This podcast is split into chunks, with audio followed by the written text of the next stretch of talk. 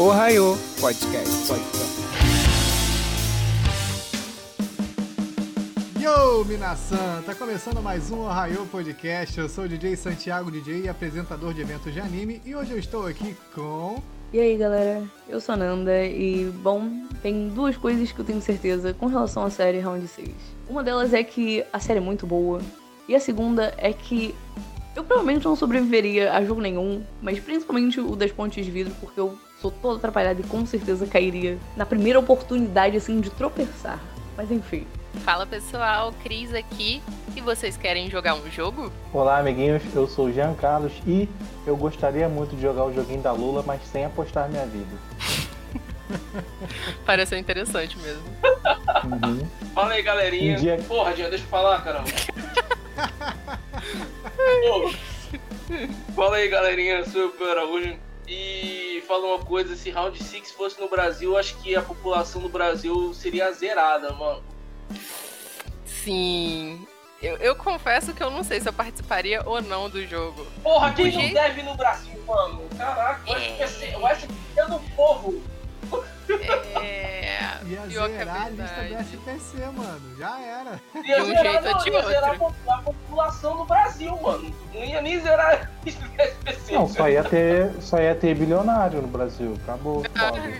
bilionário não, porque ia reduzir uma galera. É isso, pessoal. Vai começar o nosso Ohio Podcast logo após o break.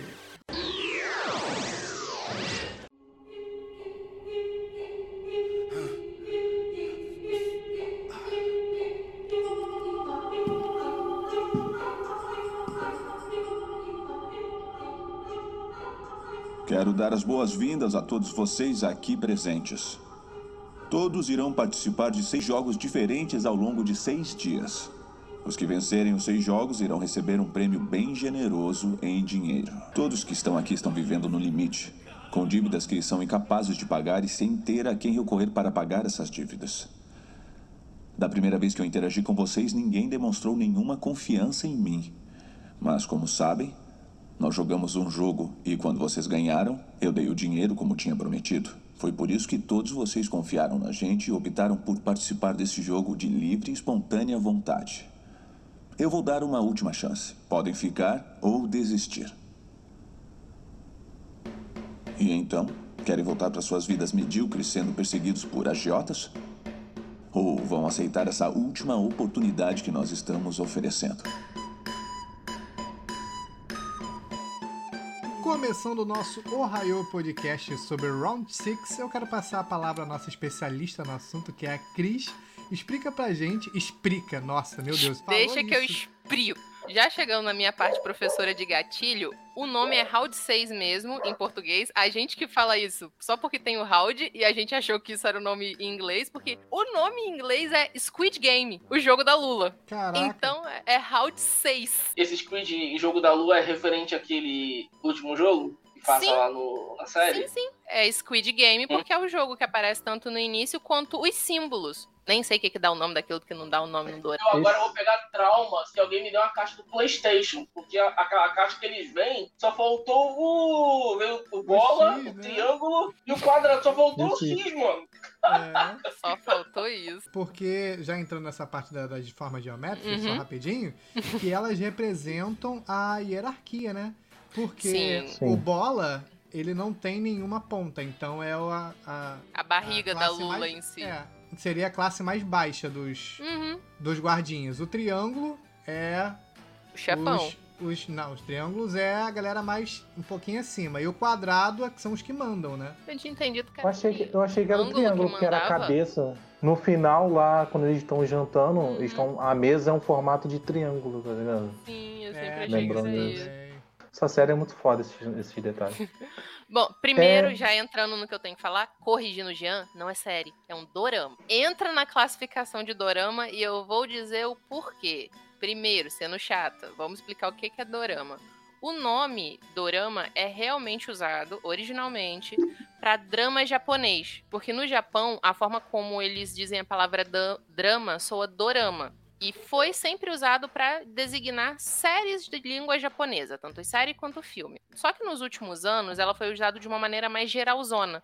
pra gente tratar todo tipo de obra que vem lá do leste asiático. E ela tem características, vamos lá. Todo dorama ele vai ter de 10 a 20 episódios. Geralmente não tem segunda temporada. Se alguém ouvir isso e falar, ah, Cristina, mas é Love Alarm tem segunda temporada. Sim.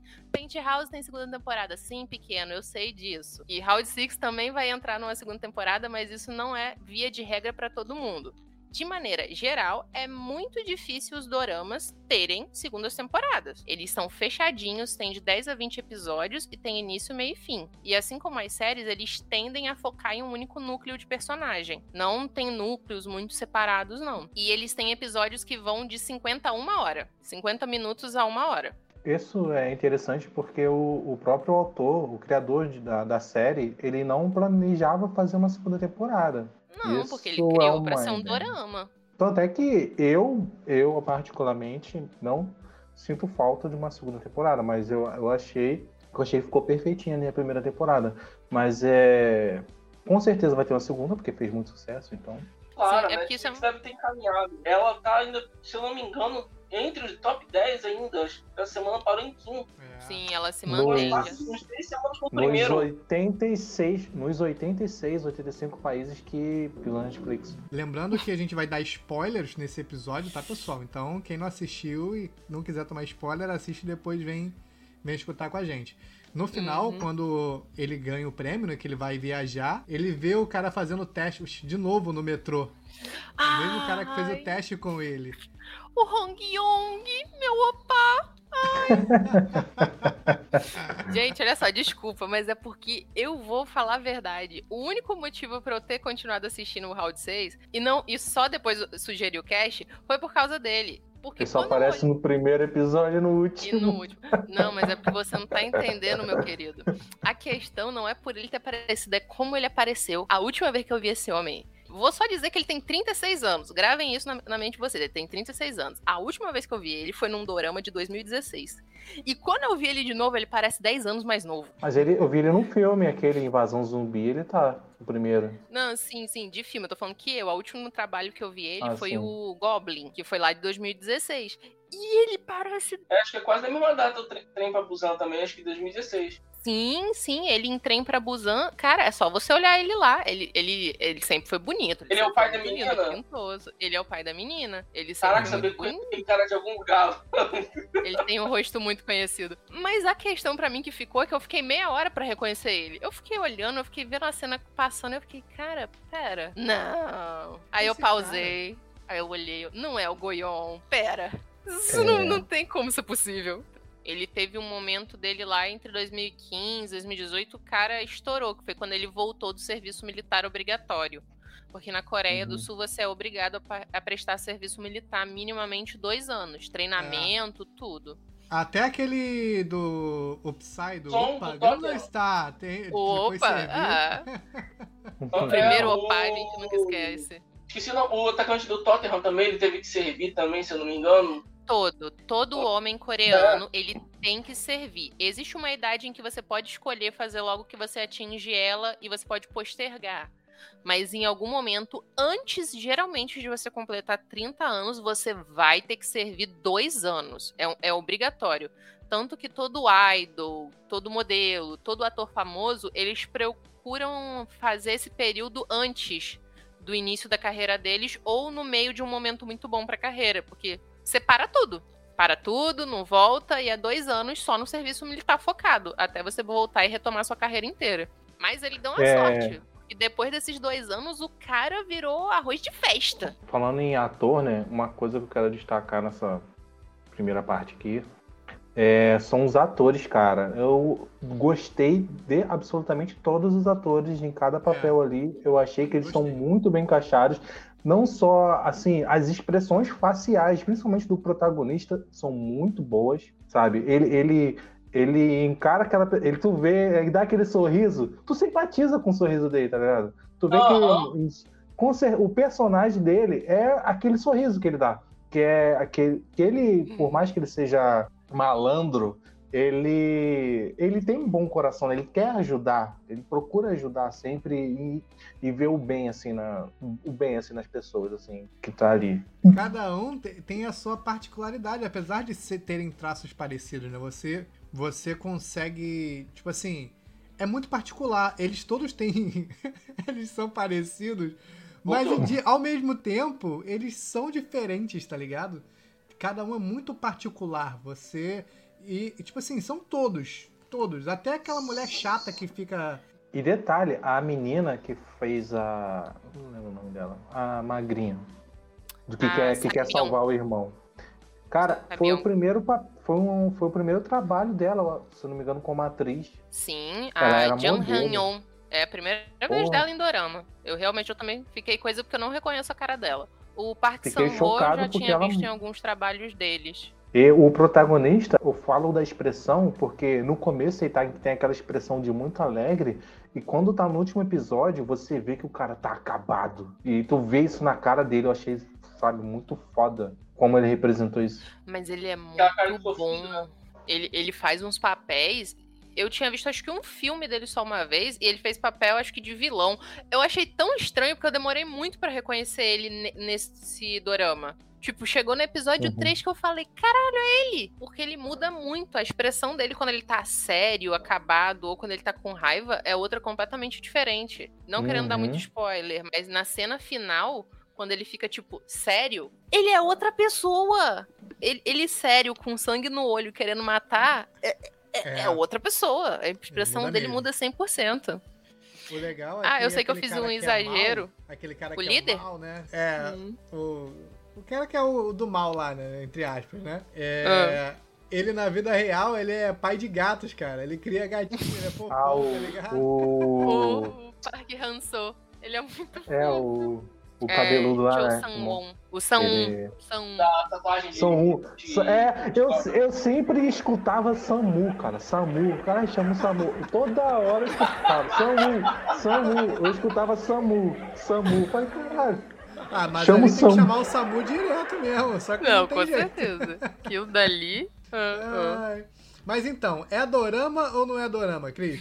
É dorama. É, é dorama. How to Say 6, é, Squid Game, ele tem todas as características de um dorama. Então, mesmo se ele tiver uma segunda temporada, ele não vai deixar de ser porque os episódios, eles têm mais ou menos quase que 50 minutos, uma hora de duração. A temporada teve nove episódios, se eu não tô enganada. É um pouquinho mais curto realmente do que normalmente tem, mas não muito longe do padrão, e é focado apenas naquele núcleo. Em momento nenhum você vê o que está acontecendo fora da ilha. É o núcleo de personagens, é aquela trama. A gente poderia dizer que o que é diferente é que você tem a trama paralela, mas que querendo ou não faz referência também à história principal do. Ai, do. Yon Han Jong,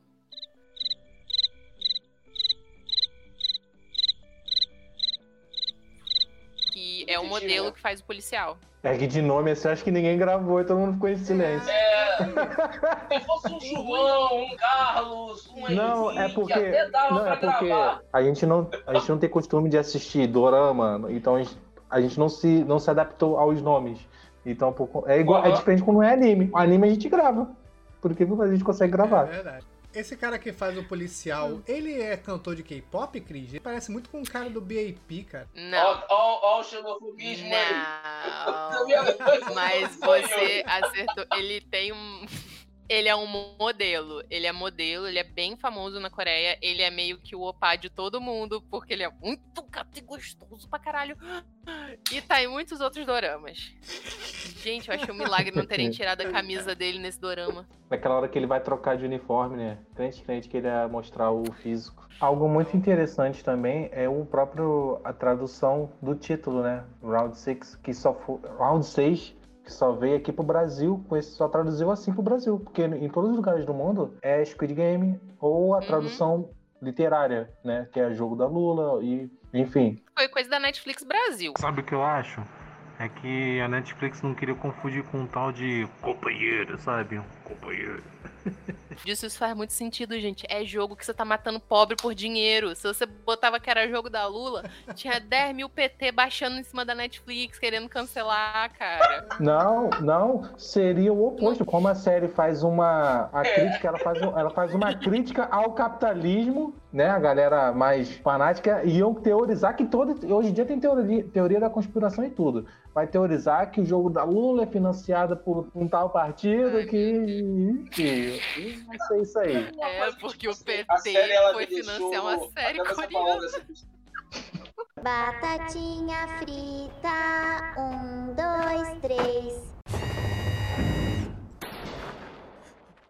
Imigrantes na Coreia. É, esse foi um ponto que eu pedi pro Jean colocar. Sim. Eu não sei se vocês pesquisaram ou olharam alguma coisa assim. Porque é uma parada que a Netflix tá fazendo. A Netflix ela tem muitos doramas originais agora. Não só coreanos, mas muitos doramas chineses. Ou melhor, desculpa pessoal da comunidade. C-dramas, J-dramas e K-dramas deles. Não. K quer dizer Coreia, né? Só sim, assim. Sim, sim, sim. Ah, K-drama tá. é de Coreia. Uhum. É de Coreia. Tá. A gente também tem Larkons. Cara, tem um que é baseado em um. Eu vou dizer mangá porque eu não sei qual é o nome da versão tailandesa, tá, gente? Só por isso que eu tô dizendo mangá. Eu, eu sei que deve ter uma forma diferente. Mas existe um mangá chamado Garota de Lugar Nenhum, que eles fizeram duas temporadas de, de uma série antológica maravilhosa que eu recomendo todo mundo assistir. Sério, é maravilhosa aquela série. Então, mas e eles a agora a Netflix tá investindo. Hum. É, mas ela não tá investindo só na Coreia. Inclusive, também tem não, série brasileira não. saindo. Ela tá fazendo, expandindo pro mundo inteiro, tá ligado? Não é sim, sim, sim. Porém, agora, eu digo até pela minha digníssima esposa, Dorama virou um pouco mais moda. Tipo assim, as pessoas que não eram ligadas dentro desse mundo asiático, em ver anime e outras coisas, sim. vai pro Dorama para poder uhum. ver essa cultura oriental. Eu já parei para perceber isso até por conta aqui em casa também. Sim, porque é o que eu tô querendo dizer. Ponto que eu ia chegar, nossa, gaguejei pra cacete agora. É que a Netflix, ela tem mais ou menos essa característica. Em países que ela cria sedes, como é o caso aqui nosso do Brasil, ela tende a produzir mais conteúdo. Como, por exemplo, a gente tá tendo cada vez mais séries brasileiras feitas aqui pela Netflix. Tem a Sintonia, Cidades Invisíveis e várias outras. Lá na Coreia foi a mesma coisa. Agora que a Netflix entrou e a gente tá tendo mais é, doramas originais Netflix, produzidos exclusivamente para eles, o que a Netflix está uhum. querendo fazer nesses doramas, que é a questão dos imigrantes, é mostrar mais diversidade. Para quem for antigo do meio de dorama, vai notar que até uns dois, três anos atrás, era muito difícil você ver uma pessoa de outro país ou de outra cultura ser abordada. Se era, era sempre um americano ou outro perdido, ou porque o personagem uhum. ia fazer uma viagem para algum país internacional e aí era só ele interagindo com algumas pessoas aleatórias, mas nunca pessoas importantes para a trama e nem pessoas envolvidas na trama, que, que faziam a trama girar. Isso é uma coisa que a Netflix está trazendo agora. Ela trouxe isso com o dorama me tira daqui que ele é 100% focado nisso, porque é um dormitório internacional da Universidade da Coreia, em que a gente tem um estudante do Iêmen, duas estudantes tailandesas, uma estudante do Reino Unido, um americano americano. E a gente tem um ator que eu adoro, que eu esqueci o nome dele, que ele é um coreano e o pai dele é negro. É um ator de verdade que é meio coreano e eu não sei agora se ele era do I... o pai dele era do Iêmen ou era do Congo, eu não sei dizer. Mas o pai dele era negro e ele é um ator mestiço, nascido coreano, criado na Coreia e ele sempre teve muito problema para achar papéis porque é um cara negro na Coreia, né, gente? É um coreano negro, isso por si só gerou, sempre uhum. gerou muita coisa. E a Netflix agora fazendo esses novos doramas, ele tá podendo se ressaltar. A gente tem isso no Me Tire Daqui, que é exatamente mostrando como essa galera de outras culturas do mundo vieram pra Coreia e como eles amam a Coreia, como eles adoram estar tá fazendo faculdade aqui, como é incrível e como eles adoram toda a moda coreana. Aí, por outro lado, a gente tem Vincenzo também, recomendo muito. Gente, é um dorama de máfia. É um, é um é. coreano mafioso. Ai, Vincenzo. Que tá trazendo já a questão de tratar outras culturas que não é só a Coreia e esses são pontos positivos que eu já tenho notado a Netflix fazer. E o que eu gostei aqui no Squid Game, no Round 6, é que eles fizeram isso de novo, só que agora mostrando o lado não tão bonito. Porque é notável que a Coreia está querendo fazer uma coisa mais multicultural. Eles abriram as portas deles nos últimos anos. Devido ao grande crescimento econômico, muita gente está indo morar na Coreia. Mas um fato é, o coreano é extremamente xenofóbico. O povo coreano, eles têm uma coisa de raça pura. Existe um termo para os coreanos puros, que eu tinha notado, mas eu perdi aqui agora. Então, mostrar esse outro lado é muito interessante, porque a gente vê, né, o Ali, ele vem para a Coreia para tentar trabalhar, né, para poder ganhar dinheiro, ele vive explorado. É verdade, tem essa parada de que ele é o patrão dele nem paga ele direito, né? Só quer receber e o patrão fica enrolando ele e tal. E o patrão faz ele fazer os trabalhos que ninguém quer, que cria vários é... acidentes. Ele já tem três dedos a menos na mão, isso é mostrado devido ao acidente de trabalho que ele não pôde tratar. Ele foi no. Sabe o sonho americano? Ele foi pro sonho coreano e deu de é. cara com isso. Por isso que eu odeio tanto o São porque dá para ver que aquele, ele e o Ji-Hoon foram os primeiros coreanos que foram gentis com ele. É, é, claramente visto isso pela forma como ele reage com eles.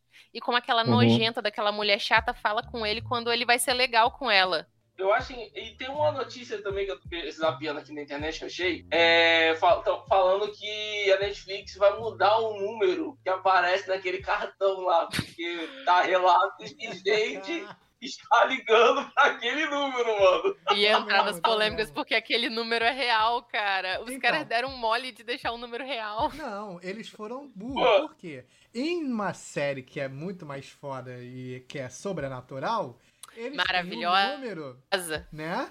Que eles ligam pro, uhum. pro pai ou, ou que alguém liga para um número. E quando os caras, nós fãs, fomos ligar pro número, tem uma mensagem do Dean Winchester falando, tá ligado? Mó marketing foda, os caras podiam ter feito isso, deram Não, mole. aquilo foi perfeito. Não. Sim, eu tentei ligar uma vez pro telefone que eles dão para o FBI toda vez que era para cair pro Bob. Tem como você pegar e ligar para aquele número. E quando você liga, é uma gravação do Jensen Eccles, do Jim, isso, falando com você. Uhum. Cara, isso foi maravilhoso. Porra, os caras sabem fazer sério. Já no, no round, round 6, cai numa pessoa cidadã coreana normal, né? Porra, mano. Foi, cara, eu ri muito disso. Tadinha da mulher, ela recebeu mais de não sei quantas ligações. E se não me engano. Internacional, um... cara. Foi internacional. Cara... Você deve ter fudido a conta de telefone. Caraca, e. e... Porra, não, foi, nem no... foi de um cara, foi de um cara. Foi de um cara. E se não me engano, um, teve um político que queria comprar um número dele. Queria. Pra fazer propaganda política. Uhum. Mas eu tenho uma teoria da conspiração sobre isso. Eu tenho teoria da conspiração é. sobre isso. Foi tudo friamente calculado. Foi deixado de propósito. Foi para tentar as pessoas de propósito. Porque, verdade seja dita, se não tivesse todo mundo falando que ah, a série é violenta, que a série tem número de verdade e que isso, que aquilo gerado um monte de polêmica, não ia ter assistido tanta gente. Eu sei porque tem um Nossa, monte de dorama não. melhor. Ia, porque tem um monte de dorama melhor que isso lá e ninguém foi assistir. E na mesma é. vibe, na mesma temática. É, mas isso acontece, cara. Tipo assim, foi Pokémon. Foi a mesma coisa com Pokémon. Pokémon estourou no Brasil porque vê a, a matéria de que as crianças estavam tendo ataque epilético assistindo Pokémon, Pório. caralho. Aí todo mundo, caraca, tem que ver, mano. Eu quero ver se eu vou cair no epilético. É, é, o efeito, é o efeito reverso. É igual quando lançaram o Nintendo Switch. Falaram que os cartuchos do Nintendo Switch têm gosto ruim. E um montão, uma galera foi lá e botava o cartucho na boca. Pera, essa daí eu não peguei, não, mas. mas eles colocaram esse gostinho no cartucho que é para as crianças pequenas. Se for botar, elas cospem na hora, porque é muito amargo. E aí a galera botava na boca pra. Aí a galera. É.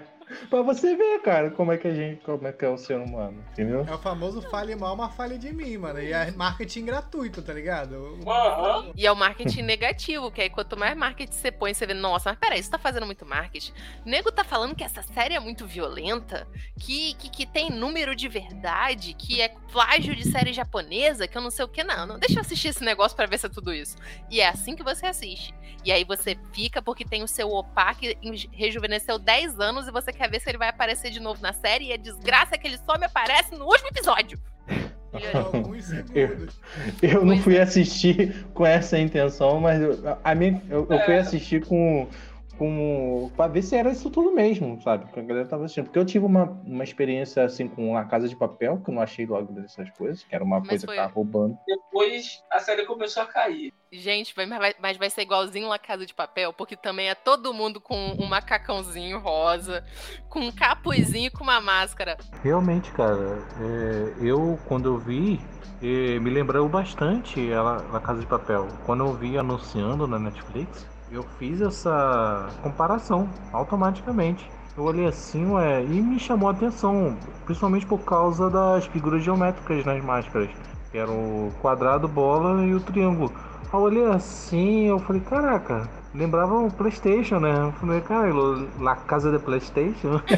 Eu fui e depois, beleza, mas eu não fui assistir. Aí, conforme a galera foi falando da série e tal, é, ca- pessoas assim que, que eu tenho um gosto parecido, canais assim, foram falando que a série era boa. Aí eu me interessei a assistir. Pra assistir coisas assim do hype, é, eu tenho um pouco de pé atrás, sabe? No caso na- das séries da Netflix. O que chegou de fantasia, que minha mãe trabalha com, com, com roupa, né? Minha mãe trabalha. O que chegou de fantasia pra ela fazer com desses macacões do, do, do Round 6, cara, eu até falei, pô, mãe, separa uma pra mim. Foi muito, cara. Vários quadrados, triângulos e, e bola. Um montão, um montão. E da menina também, da bonequinha. Eu não consigo entender. A boneca só aparece no primeiro episódio e ela marcou todo mundo. Mas é porque, Não, cara, ela aparece no último porque eles fazem no mesmo lugar. Já a gente entrando um pouquinho nessas questões dos episódios, falar, o primeiro e o segundo episódio são os, do- são os dois jogos mais marcantes que tem na série. É pra te pegar. São os que É. aparecem no comercial da série, ali no, no, no É. trailer, trailer no comercial da TV, no comercial do YouTube. Eu não vi o trailer. Aparece o jogo da boneca e o jogo do caramelo. Exatamente. E é É, aquilo, é pra te pegar. Se você ficou com curiosidade ver o primeiro episódio, aí você fala, tá, tá, deixa eu ver esse segundo pra ver se é isso mesmo. E depois do segundo você fala, droga, agora eu tenho que terminar de assistir. Mesmo se na metade você achar que foi fraco, tu vai continuar assistindo, É. porque os dois foram tão bons que você espera algo que nem aquilo, em algum momento. O que eu vi de meme, À toa que cara, eu desse- pensei quando eu vi a série, eu, eu falei, essa boneca deve assistir, deve passar lá pro último episódio, mano. Aí eu, Nada. aos, aos 30 minutos já vi a boneca, caralho, já logo agora, mano. Mas é o que choca, né? É, é... Pode falar. Pode falar. tá, mas é, é. Mas é o que choca. Ela é, é porque é o primeiro episódio, é aquele episódio que choca, né? E ela tá lá, né? E, é muito... e ao mesmo tempo que parece ser uma coisa inofensiva, ela dá medo. É, né? Então, E, sim, criança dá medo, criança dá medo, criança dá medo. Qualquer filme de terror que tem choro de criança, você fica com medo. Então, vozinha de criança, as coisas, tudo, criança dá medo. Mas se você reparar, isso é uma coisa que tem que ser.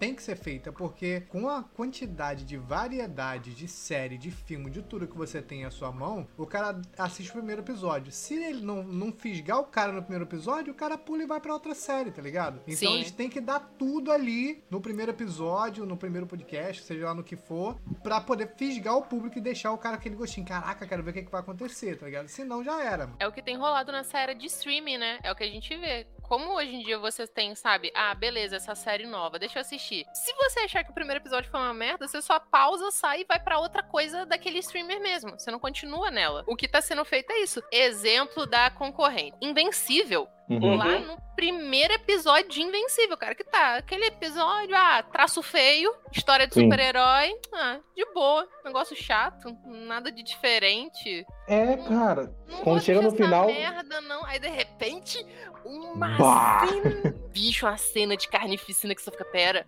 Gente, pera. Gente, não faz isso com o menino. Você achava que estava assistindo só mais um Liga da Justiça, mas na verdade é algo totalmente diferente. Então, assim, é, é como o Round 6. É, é o que choca, entendeu? Sim, você vai esperando uma coisa e vai te chocando. E várias séries estão fazendo isso porque o que o Santiago falou. Tem que me comprar no primeiro episódio, gente. Não sou obrigada. Tô pagando aqui 25 reais todo mês. No Prime eu tô pagando mais. Mentira, não tô, que eu uso a conta do meu pai.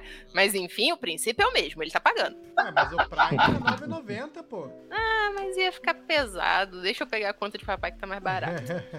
O dele é... tem Loki e MG pra eu ver Handmaid's Tale. Então o dele é mais carinho. Falando desse lance de fale mal, mas fale de mim, que os caras podiam ter aproveitado, né? Do marketing. Uhum. Isso aconteceu essa semana aí com essa polêmica que teve do Death Note, que a Record fez um uma matéria falando de Death Note e tal, e a editora vai relançar Death Note, só pra aproveitar. Aham. A, a eu acho isso uma jogada de marketing, mano. Eu acho, eu sabe o quê? De, de tá Death sendo Note, relançada não. pelo quê? Pela Panini ou a JBC? Quem tá relançando? A, a JBC não ia financiar a Record pra fazer um que você saiba, ah, você não tá por mano. dentro das teorias da conspiração, é. Jean. Jean, a gente tá no mundo conspiracionista. Você não sabe se, se existe um grande conglomerado e que a Record fala todas essas merdas de ser religiosa, de ser Caxias, mas na verdade ela só tá financiando. Ela hum. só tá garantindo que mais pessoas assistam. Você não sabe. É, Eu agora tô é acreditando nisso. Vai tô que, levantando ó, essa a bandeira. Globo, é, a Globo ela tem a editora Globo, tem a Rádio Globo, tem a TV Globo, a Record pode ter, a TV Record pode ter a. Tinha a TV Globinho, agora não tem mais. Ai, não Maldita vamos falar de coisa triste. Mas eles vão dizer que esse motivo é porque eles criaram um canal de desenho só deles, que é o Gloob. Mas foda-se, não tá na TV aberta. Não tá na hora que você chega em casa para comer um almoço depois do colégio. Isso não tá no merda. sábado. Matinha. Não tem pica-pau. Batatinha frita. Um, dois, três. O mal nunca some, porque o ser humano é mal por natureza. E essa série tem uma dessas críticas. A crítica é, obviamente, ao capitalismo e ao fato que na Coreia eles têm esse sistema de dívida e de empréstimo que é muito fácil. Você pegar um empréstimo no banco, é muito fácil você pegar crédito. Mas em compensação, os juros que vêm depois e a forma como eles são cobrados são exorbitantes. E você pode ficar endividado por uma coisa mínima. Então, eles mostraram uma realidade bem crua do próprio país, da própria situação coreana, que é bem uhum. assim. É o que eu tô falando. Eu gostei dele porque ele pega tudo que a Netflix tá fazendo com os outros doramas. Que é mostrar uma Coreia linda. Vai, ó, se muda pra lá, vai ser legal. Você vai estar comendo em lojinha de conveniência, que é muito maneiro. Você vai estar, tá, deixa eu ver outra coisa muito coreana. Você vai estar tá olhando pro Rio Han. Você vai estar tá passeando em Seul à noite, tomando soju com seus amigos e não sei mais o que. Faça isso porque isso é muito legal. Ele mostra isso em todas as séries. Aí chega em Round 6 acho... ele mostra o contrário. Eu acho que é o que isso pe... fez pegar, né? Fez as pessoas, quando assistiram, se interagir, se identificarem, né? Com a série. Porque, cara, é uma situação que você tem em todo lugar do mundo e principalmente que todos os personagens, você olha para aqueles personagens, você vê assim, eu já conheci alguém assim, desse jeito. Uhum. Né? Os personagens é... são muito humanos. São muito humanos, são muito humanos. É... e não tem como você negar que é o principal foco, o principal, a principal crítica da série é ao capitalismo. O próprio autor, criador, falou isso, que ele queria, em 2008, criar uma, uma história, fazer uma história que fosse uma alegoria ao capitalismo. Ele mesmo falou.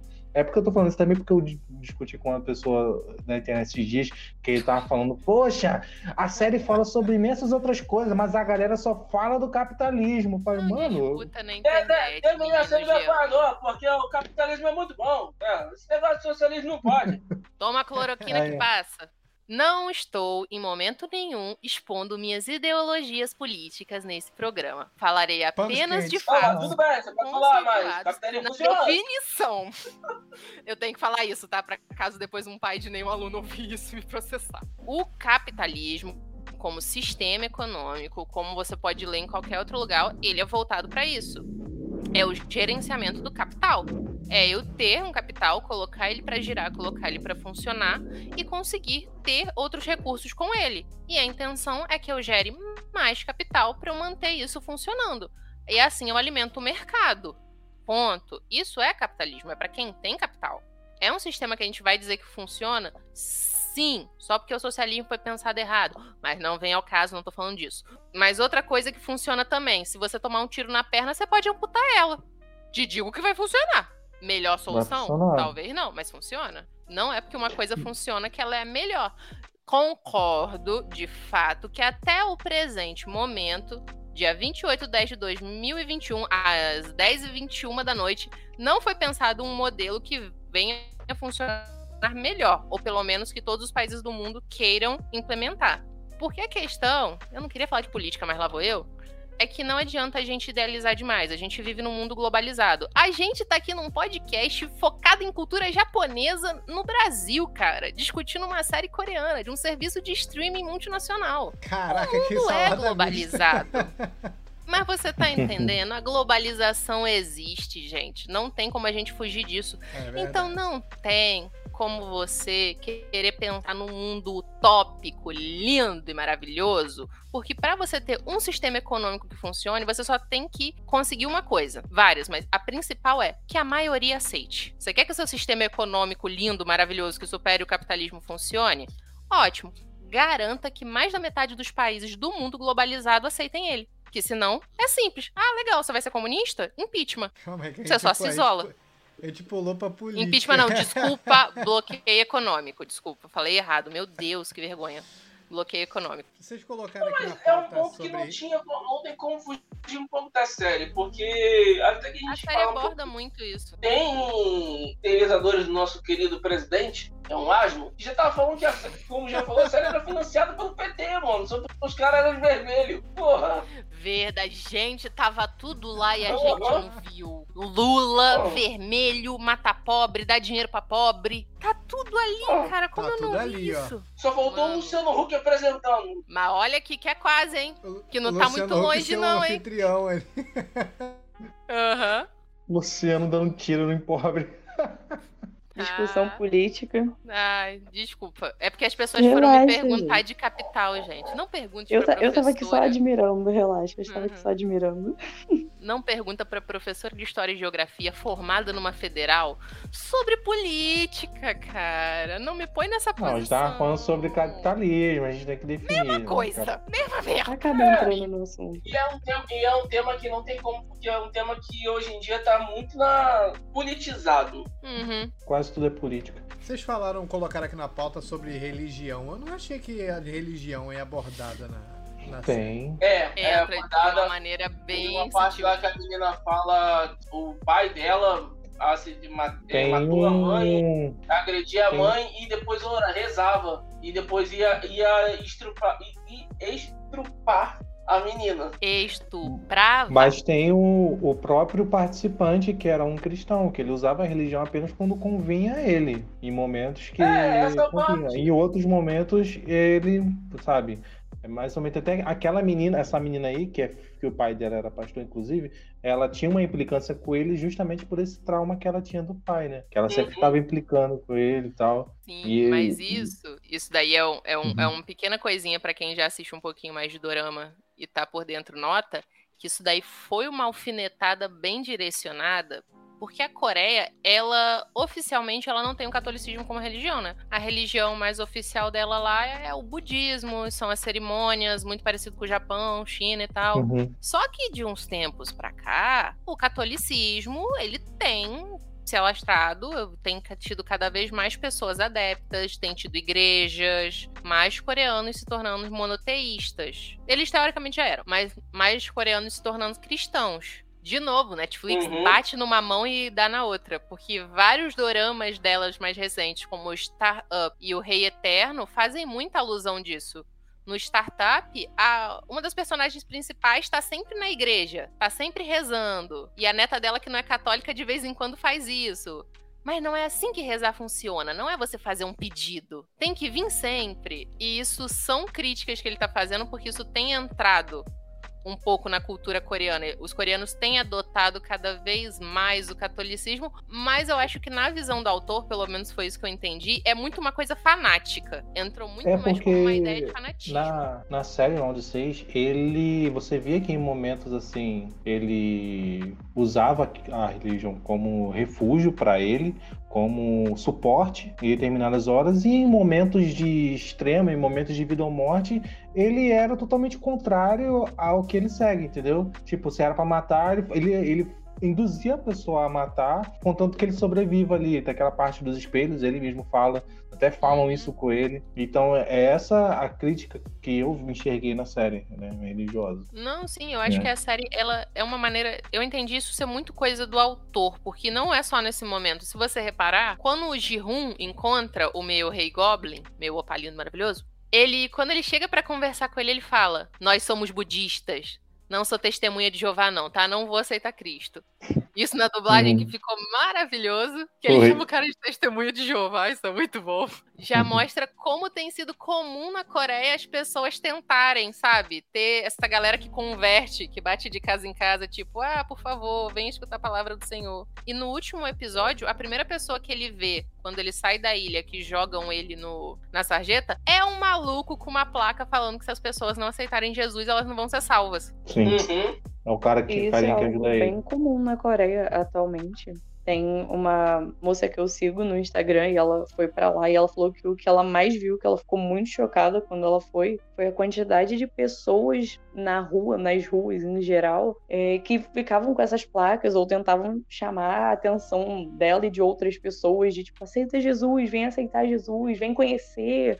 É, se você não, não aceitar Jesus, você não vai para o céu, você vai ter um fim trágico, o mundo vai acabar, Jesus está voltando muito dessas coisas que ela não achava que fosse ver por lá. Sim, porque o catolicismo, isso tem sido abordado em muitos doramas de formas diferentes. Muitos dessa forma, mais voltada para o fanatismo, e muitos de uma forma bonitinha para atrair fiéis, né?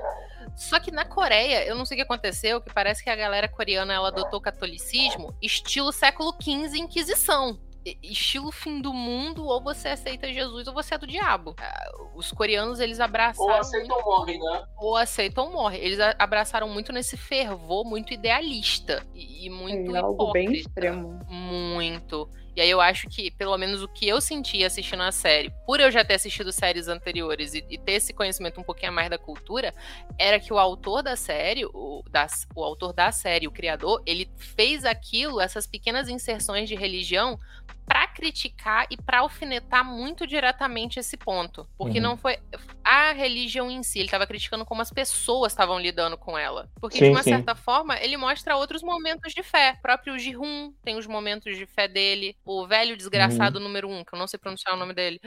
Ele tem lá os seus momentos também de fé na lógica maluca dele, que funciona. Uhum. Tem essas coisas. Só que ele mostrou os dois lados. Que talvez você, pra ser uma pessoa boa, que lide com coisas ruins de um mundo injusto, que é o que o Jihun é, você não precisa ser fanático ou se dar desculpas o tempo todo. Que era o que aquele outro personagem lá ele ficava fazendo. Ele ficava se dando desculpa. Uhum. Tipo, rezava, ah, meu pai, Deus, nananana Deixa eu te empurrar aqui desse penhasco para morrer. Ah, Deus, pai, todo poderoso. Deixa eu matar esse cara. É, e na, no último aqui que tá aqui na pauta, que é humanidade, que eu acho que a série é um, também um dos principais focos na série, que é o que, você, o que é o ser humano, né? O que é ser bom, o que é ser, sabe?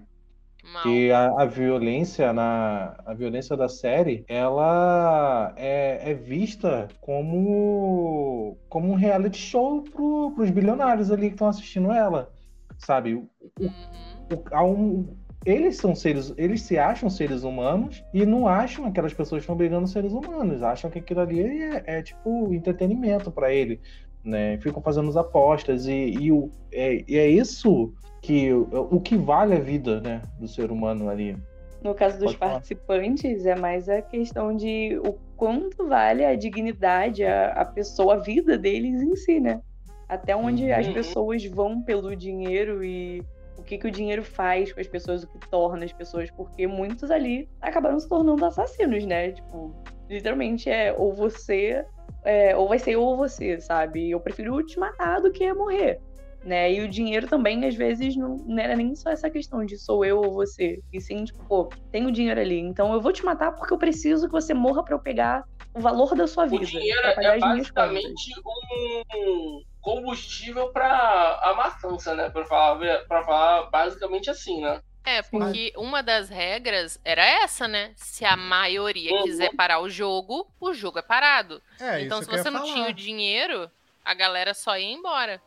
Ainda ninguém ali assim... tá obrigado. Ninguém ali tá obrigado. Exato. É, é, é, essa que, é isso que eu falei lá quando eu tava falando do velho, que a gente pode falar o que a gente quiser de brutalidade, de violência, mas infelizmente de um jeito muito distorcido. E para mim o que o jogo perdeu foi quando eu descobri que um bando de rico sadomasoquista esquisito ia lá assistir eles, e que eu achei isso bem ruim, foi uma coisa que eu critico, que tava mó legal antes, era que o jogo era justo. O jogo era justo, porém é o que o que gera as pessoas irem para lá é justamente a desigualdade do né? país. Não é o do cara país. não fez aquilo, o cara não, não causou aquela situação.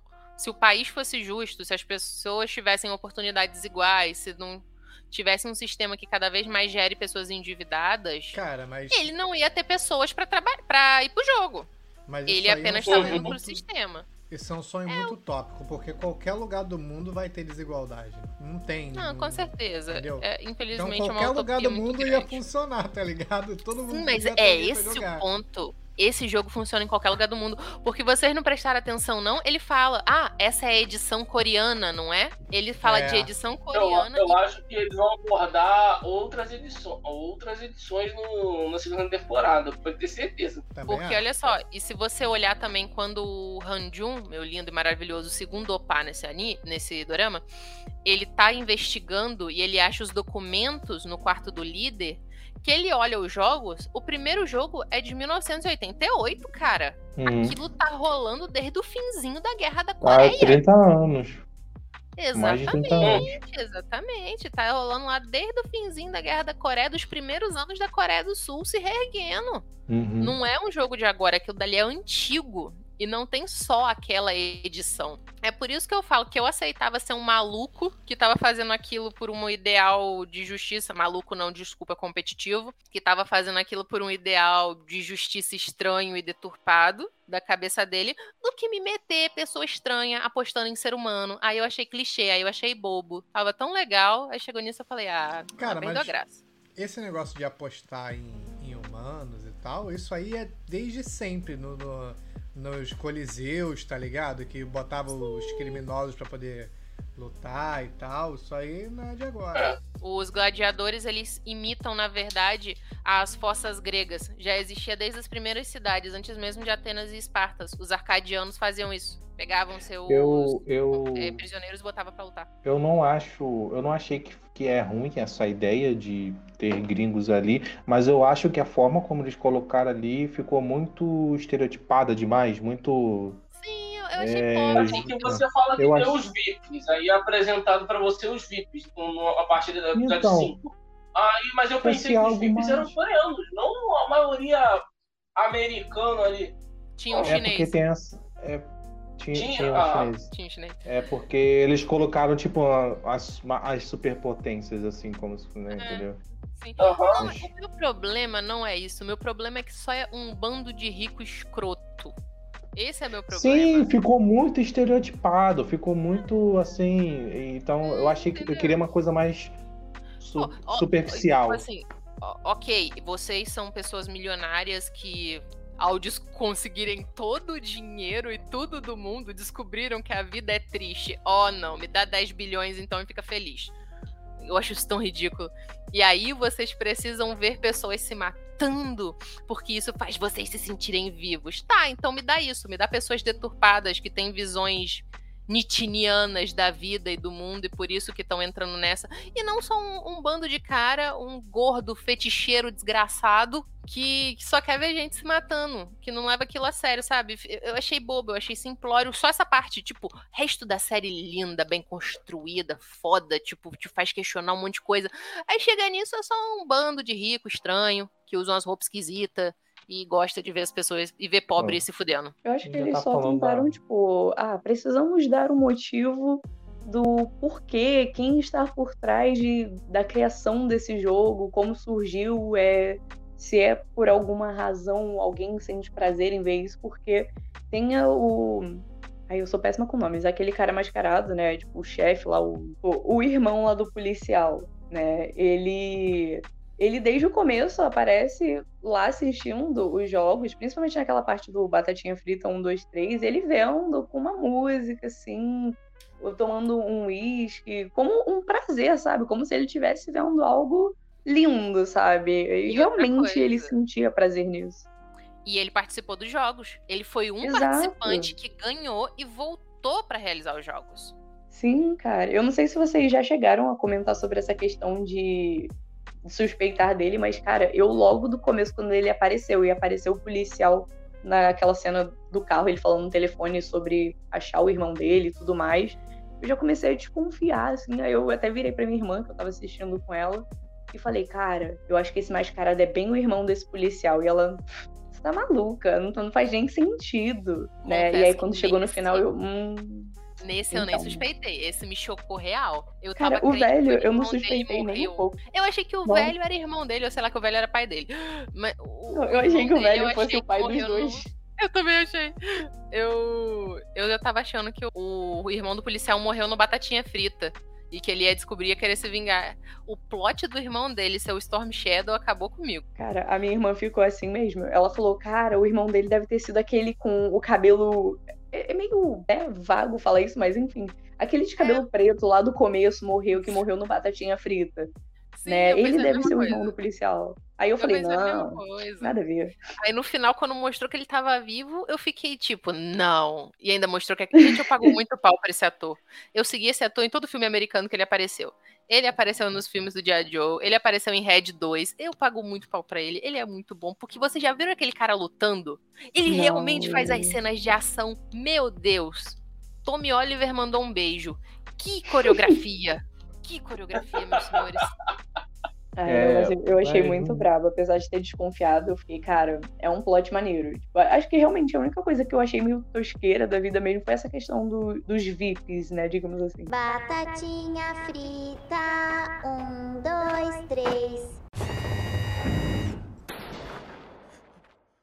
Eu acho que o que ficou, a mensagem do, do último episódio, eu não sei. Posso estar querendo ser crucificada agora que eu lembrei que eu deixei meu Instagram aqui. Meu Deus, pessoas não me mandem mensagem de ódio. Mas eu entendo. Eu entendo o velhinho lá, traiçoeiro do caramba, maldito plot twist. Uhum. Mas eu fiquei desconfiando, hein? Eu fiquei desconfiando do velho. Eu desconfiei. Quando o anfitrião não quis aparecer, eu fiquei, pera. É, tem, tem alguma coisa aí. O velho não apareceu o corpo do velho, aparece todo mundo morrendo nessa desgraça. Na verdade, não, Cris o, até o próprio cara lá, o paquistanês, o Ali, quando ele morre é. também aparece o Caíno, é. É, foi por isso que eu não desconfiei daquilo. Mas quando não apareceu o anfitrião, uhum. eu falei, pô, o anfitrião então tem que ser alguém que tava dentro do jogo. Não tinha como não ser. Mas eu não sei, eu acho que eu entendo o lado dele. Ok, eu não entendo você pegar pessoas e colocar numa ilha e matar elas por diversão. Eu tô desumano. É, agora vamos é. lá. Vocês conseguiram matar que o velho era o, o, o estava por trás de tudo antes do final? Não. Eu não.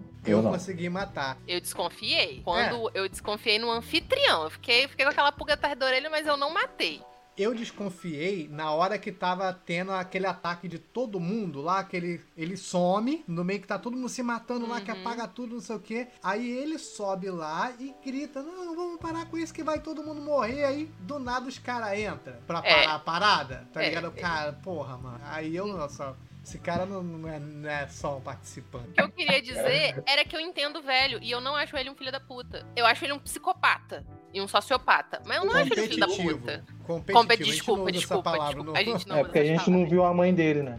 Exato. É, mas eu, eu, vou te falar uma coisa, não sai muito, muito do mundo real no, no último Exato. episódio é quando ele fala, tipo assim, ah, ah você vai ajudar aquele. Vamos apostar que vai ajudar o cara. Tipo assim, ele acredita que a humanidade vai, tem alguém ali sofrendo, as pessoas vão passar, vão pisar, vão cuspir, e poucas vão parar para ajudar. Ou ninguém, né? Dependendo da situação.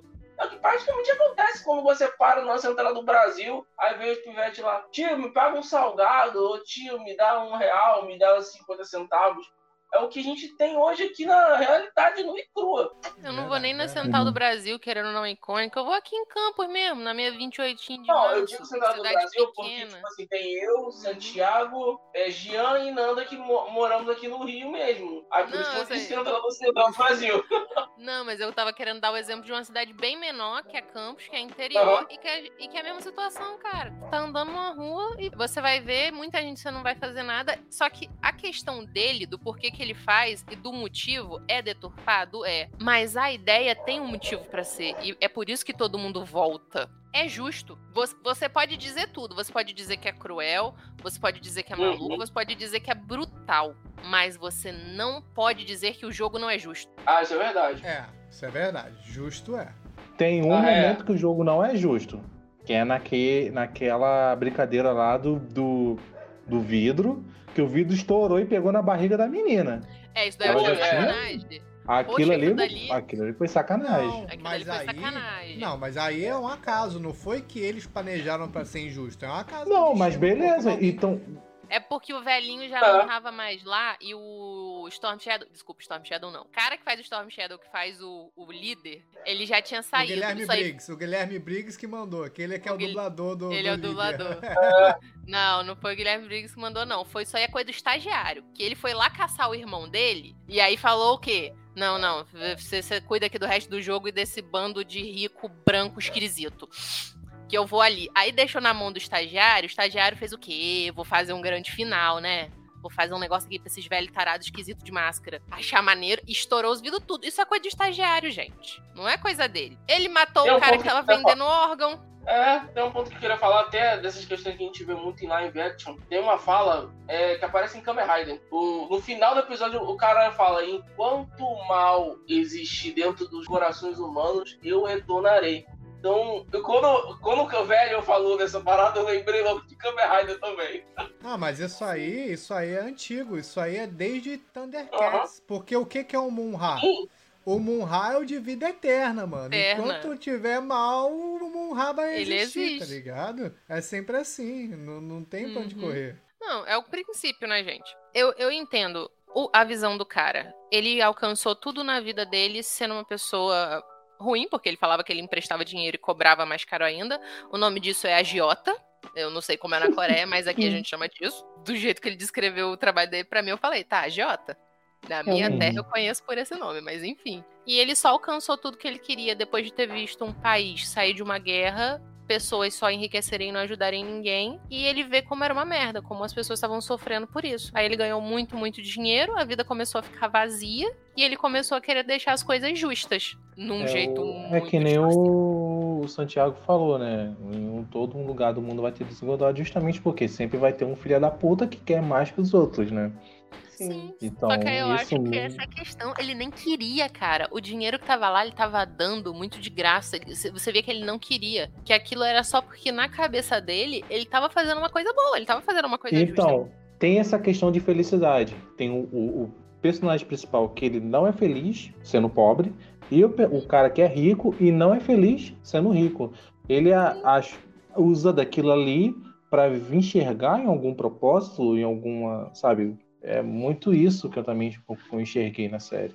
Mas você vê que ele se perdeu tanto nesse próprio mundo que ele fez, porque vamos lá, ele fez o jogo quando era jovem, lá em 88. O cara uhum. fez mais de 30, Não. 40, então, 60 anos de jogos. Será que foi ele que começou com os jogos? Porque, por exemplo, o anfitrião agora é um cara que participou do último jogo. Pode não ter sido ele que começou, ele só deu continuidade também. Não fica claro se foi ele que começou. Não, o velho ah, eu acredito que, que tenha começou. sido ele que começou, é. E faz sentido ele querer participar, já que ele ficou por tantos anos vendo e pensando, nossa, o que leva as pessoas a quererem tanto isso, sentir essa adrenalina toda, né? Mas e ele é, pensou, por que não, sabe. né? Já tô à beira da morte. Ele sabe o que é, porque ele saiu da merda. Quando ele cria, cara, o cara perdeu tempo para criar a rua que ele brincava quando criança. Aquilo dali, gente, é, um subúrbiozinho coreano. O cara criou a vidinha de merda que ele tinha antes de ser rico. Ele passou Sim. por aquilo, aí ficou rico, aí ficou muito, muito rico, e aí deu a louca e quis fazer isso porque ele já estava infeliz e ele queria ter algo para se motivar. Aí aquilo funcionou por alguns anos, porque vamos supor que 88 é o ano do primeiro jogo. É o primeiro ano do, prim do primeiro Squid Game. Tá, então ele passou 30, 40 anos, sei lá, não sou professor de matemática, jogando isso. e aí no final, ele meio que já tava de saco cheio, porque até isso não era o suficiente. Porque até a violência, o caos e observar não era aquilo. Ele tava de tão saco cheio da vida dele, porque ele tinha tudo, que aí ele se botou no lugar deles. Porque, mano, o cara era um deus. Ele tinha dinheiro suficiente para brincar de Deus com a vida das pessoas. E aquilo Mas entediou.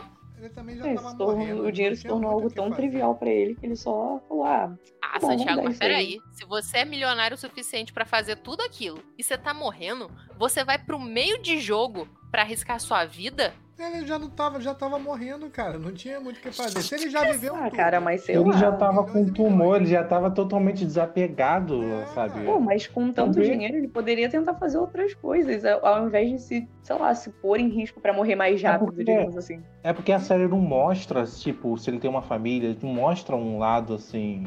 Não, não é... tem. Ele, ele provavelmente não tem. Sim, mas você não, não, sabe como é. É, você não é. sabe como é. Então, o filho dele morreu, você não sabe como é que é o apego dele à vida. Né? Então, assim, ah, ele. Nenhum. Eu sei que o apego dele à vida é nenhum. Nem o fato dele estar tá sozinho jogo... se deva à personalidade meio psicótica dele da vida aí. Esse por conta Olha, dessa questão cara... toda de jogo. Ué, pro cara que criou esse jogo, ele tá sozinho porque ele é doido. Exato. Doido tem não, um motivo. Desculpa, eu tô usando as palavras erradas. É, ele tá isso. sozinho ele é porque ele é um cara extremamente competitivo, Jean. Eu me corrigi, você é. tem que se corrigir também. Não? E é, né? Nesse oh. cast, isso faz sentido que ele é competitivo. Competitividade demais. Todo Vocês mundo acham que ali no jogo que ele morreu, entre aspas, né? Você acha que ele tava mesmo gaga ou que ele foi só testar o cara, se o cara. Foi só ia... testar. Eu acho que ele foi testar o cara. Ai, não sei não, hein? Eu, foi só Ai, eu fiquei meio na dúvida. Eu também. Eu, eu, eu fiquei que... assim. Acho que foi um pouco eu, dos dois. Eu fiquei assim, meio. É... Eu fiquei com pena na hora, fiquei com pena do coroa, claro, mas depois que ele falou Sim. que ele estava enganando ele, que, que... Aí eu falei, cara, esse coroa tá atuando o tempo todo. Por favor, me escuta. Por favor, eu tô implorando.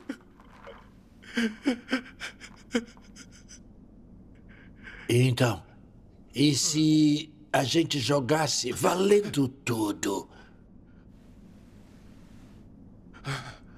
O quê? Eu aposto tudo que eu tenho. E você aposta tudo que você tem. O que, que o senhor quer dizer? Cada um vai apostar tudo que tem. E aí, quem ganha a última rodada leva tudo. Eu acho que é o mais justo. O senhor quer que eu aposte todas as minhas bolas? Mas que loucura é essa? Isso não faz o menor sentido. Então, responde para mim. Você ter me enganado e roubado minhas bolas. Faz algum sentido? Eu acho que ele estava testando ali, porque eu acho que ele já tinha convicção que o possível ganhador poderia ser o. Eu esqueço o nome dele. O... E, e, é, ele já estava muito, também estava muito apegado aí desde o começo. O Jin era o único ali que estava tentando ajudar, era o único que estava mostrando aquele. O lado, o lado único, humano. Não. O único então, não, não fala isso, porque o Ali era muito humano. Não, coitado. não, sim, não, sim. Humano, ah, mas, é, mas era porque. Personagem, cara. Peraí, mas era, mas era o. Ele que tava. Ele tava insistindo em ajudar o Coroa. Enquanto todo mundo tava querendo abandonar o hum. Coroa, ah, ele cara, tava ali. Teve vários é momentos assim. Teve momentos que ele botava o pé atrás, não queria. Mas assim, aí ali no joguinho da bola de gude, que era o momento mais interpessoal de, das duplas, né? Foi o momento que ele pôde testar a real, se, a, a, o quanto de bondade ele ainda tem. Se, se, ah, cara, mas eu não acho que ali... tem sido tanta bondade assim, não. Porque ele ainda. Se fosse bondade mesmo, ele não teria, sei lá, deixado o velho se isolar primeiro para depois ele ir lá. Não, então, por eu isso que eu te falei. Tinha momentos que ele fica em conflito. Que Sim, eu acho que o que o velho queria testar era isso. Era a humanidade dele, não era bondade. Sim. Era, era porque o velho sabia perfeitamente o quanto ele estava fudido. E outra, uhum. nada me tira da cabeça que o velho sabia que a mãe dele ia morrer. Porque isso foi uma coisa que me deixou puta. O cara volta pro jogo. Velho, eu não botei o médico, porque o médico fala que a mãe dele tá com uma diabetes com um caso muito sério. Cara, antes uhum. de você ir pra porcaria do jogo, que você não sabe nem se você vai voltar, avisa pra merda da sua ex-esposa a situação da sua mãe e pelo menos dá o dinheiro para ela ficar no hospital. Não deixa ela sozinha na sua casa, mano. Mas, mas que dinheiro ele ia dar? Ele não tinha pegado com aquele babaca do, do, do, do marido novo da mulher dele? Porra. Não, ele jogou o dinheiro no cara. Não, ele jogou, não, ele devolveu o dinheiro. Eu sei que ele devolveu, mas isso aí foi burro. Isso daí, então, ele tinha que, se ele não podia falar então com isso, não podia botar ela no hospital, fala com a mãe do filho da puta Master. Do... Pô, mas se ele tivesse aceitado o dinheiro, a galera ia, pô, meter um hate nele pesado, de tipo, pô, tu aceitou Pô, o tipo dinheiro assim, com relação ao cara que Tá, falou, pô, pô, não- para de ver tua filha por esse dinheiro aqui, ele- toma. o, o que ele falou pro cara não ia valer de nada se ele, se ele aceitasse o dinheiro. Cara, Gente, tá, mas então ele não aceita dinheiro, mas minimamente leva a mãe dele pra mãe do São 1. Vira e fala: Olha, eu vou precisar sumir. A minha mãe Pro tá SAMU? muito doente. A senhora pode ficar com ela na sua casa. Sam- Ah, mas ela, ela tinha uma noção de que a mulher também tava meio, meio mal. Só que a própria moça em si não falava e não dava tanto ouvidos a isso, mas sei lá, cara. Gente, Mas eu a mãe dele- mas a mãe dele é- você tem um velho é doente, você teimosa. coloca outro velho junto. Eu também tenho uma teimosa, gente. Mas aí nessa hora você não sai de casa deixando ela. Cara, a mãe dele tava com o É, pé preto. não, isso é. O médico falou que ela tava com diabetes. Mano, e você tá indo pro jogo porque você precisa de dinheiro pra cuidar dela. Você sabe que você pode não voltar vivo. Minimamente põe alguém com a velha. Mano, Realmente. chora pro hospital. Fala pra moça da, da barraquinha do lado. Velho sempre tem um amigo velho. Fala: olha, deixa ela ficar com você. Pô, a mãe dele morrer daquele jeito, completamente sozinha, abandonada na casa, porque nem a neta ela pôde ficar junta. Porque a, Isso a- é. a Nora fez a neta ficar longe por causa do filho. E sem nem saber onde o filho tava, porque ele não explicou. Gente, isso foi, foi péssimo. E aquele velho sabia. Foi aquele péssimo velho sabia de tudo. Se ele gostava Não, ó, minimamente dele. ali, isso, isso a gente tá ligado, que, que o, o líder e, o, e eles sabem de tudo da, Da vida de cada todo um mundo, né? é. De Todo mundo Hum. ali. Mas ele, o Isso. Ji-Hoon, ele podia ter avisado, sei lá, fazer alguma coisa. O cara literalmente tomou uma surra, quase, sei lá, teve o nariz, sei lá, cutucado por uma agulha. E ainda teve a cara de pau de pedir mais dinheiro pro cara e ele não poderia pedir pra alguém tipo, ficar com a mãe dele, sabe? Que tava doente, numa situação bem complicada, eu realmente. acho que eu acho que ele não raciocinou, raciocinou isso. Tava, tava com, com muito conflito e não conseguia raciocinar isso direito. né? Não, Mas seria ele só vai por causa disso. Ele só volta porque ele é muito medroso, gente. Ele não, mesmo que isso é outra coisa que fala da questão da humanidade. Porque vamos lá, a gente fala isso, mas eu não voltaria. Uhum. Do partir do primeiro momento que eu joguei batatinha quente e eu vi um monte de gente morrer, Eita. mesmo se eu tô na merda, meu instinto de sobrevivência é não voltar. Mas por que, que as pessoas voltaram? Porque quando volta pra casa e vê que a situação é merda, merda mesmo, e você pensa, cara, Sim. qual que é a diferença de eu morrer e de eu viver? porque você vai. A situação É, dele porque, foi só tipo porque assim, ele poderia viver muito bem com a covardia dele. você Agora com a mãe volta- doente, não. Você volta e vê que, tipo, cara, entre viver nessa situação merda e ter 1% de chance de eu, sei lá, consertar tudo isso sendo bilionário, eu prefiro morrer tentando do que ficar aqui nessa. É a mesma lógica. Foi- é- é o que- Pega, pega, atravessa a fronteira pra entrar nos Estados Unidos, os mexicanos, tá ligado? Sabe? É se colocar na pele dessa essa galera que é miserável e uns que estão cheios de dívida, né? Nem todo mundo ali tá, não é miserável, mas, tipo, tem muita gente que tá endividado. É, Sim, duas a- opções são não- bem merdas, porque, tipo, por exemplo, o Ji-Hoon mesmo, ele acabou continuando o jogo, né, e ganhou, só que, sei lá, é aquilo, ele ficou infeliz, praticamente, e por mais que ele Aquele- tenha ido, sei lá, pra ver Não, a filha ele dele. Mas não ele- usou o ele- dinheiro. Ele não usou, o cara falou, até vamos perguntar a ele. O velho chama ele por causa disso, né? É, ele Ah, cara, mas depois ele usa, pô. Como é que ele pinta o cabelo, ele fica- fica usa- de terno, ele vai usa viajar pra ver a depois. É. filha? Então, Ele é. pede emprestado pro, pra, pra, pra- Acho que a mulher que tá vendendo flor, É. né? Não, ele sei. pede emprestar. Ele pede emprestado É, pra ele alguém. pede emprestado pra alguém, empresta- eu não lembro também. Empresta um dinheiro e tal. e- E ele estando com esse dinheiro na conta, É. entendeu? Pro cara do banco. Porque ele não quer usar, Ah, porque Ele não quer meter. Mas aí que tá. Mas sabe por quê? Não é só pelo, pela situação de todo mundo ter morrido, ele ter se sentido mal com isso, tal, tal, tal. Também, tá muito traumatizado. Mas porque ele voltou pro jogo só porque a mãe dele tava doente. Aham, então já não servia mais porque gastar aquele dinheiro. Sim, sim. Aí depois que ele, pô, ele Mas falou, vou ele é pegar esse dinheiro, vou pegar esse dinheiro, vou fazer o quê? Ajudou o irmão da menina. Eu tava achando que ele, que ele ia, pô, agora ele vai querer ajudar a família da galera que tava lá. Ou do círculo de amigos É, ali. o que- dele. É o que eu imaginei. Eu achei, eu achei legal ele não, ter, ele não ter feito isso imediatamente. Eu achei justo ele ter, Uhum. tipo assim, passado um ano mal. Cara, gente, depois Sim, da sim, situação cara, que ele pô. viveu, eu achei aquilo É isso que eu ia falar. Foi bem, Não, é tipo, isso pra aí. ele foi traumático. Primeiro foi o velho, porque ele ficou sentido de, de passar o velho pra trás, tá ligado? Ele ficou com aquilo Culpa na cabeça. achando que matou ele. Isso. Depois o amigo dele que se matou, o, o, o vizinho lá. Não, teve a, a guria lá também. A que ela acabou também. morrendo. Isso, então, E- tipo, aquilo ali minou a cabeça dele, mano. E a, a, a única Não tem propósito que como- ele tinha, que era a mãe. Quando ele saiu, tava morta, ele, porra, não vou usar essa porra, só me deu. E minha filha tá bem, né? Tá em longe, tá bem, então, tipo assim, não tinha. Aí o que, que eu Vai- faço no final faz- da série? Vou no salão de cabeleireiro e pinto meu cabelo de vermelho. Isso foi muito aleatório. Mas é porque, tipo assim, ele Não queria foi não, mostrar que, que, que ninguém manda nele agora. Tipo assim, eu faço o que eu quero, sabe? Vou pintar meu cabelo de vermelho e Não, vou. não, não foi isso, e não. contra- Tem, tem um Foi o quê? motivinho. É, Já foi dito. Vermelho Qual é o é a cor que ele não escolheu. Quando você vai jogar o primeiro jogo Ah, sim, é quando você vai o cara jogar. faz Nossa, muita referência velho. à Matrix. Qual você quer escolher? Caramba. Azul ou vermelho? A galera que escolheu o vermelho é a galera de máscara. São os Minions, que também tem dívida. É por isso que nenhum deles tem nome e nenhum deles pode revelar seu rosto. Olha só, e são sempre essas cores, azul e vermelho. Até naquela mito lá do papel higiênico é o papel azul ou o papel azul e vermelho. Caraca. Bom. Ele pede pra você escolher. Você vai querer jogar de quê? De vermelho ou de azul? Ele escolheu o azul. E o meu Uhum. Opagon On escolhe ficou com o vermelho.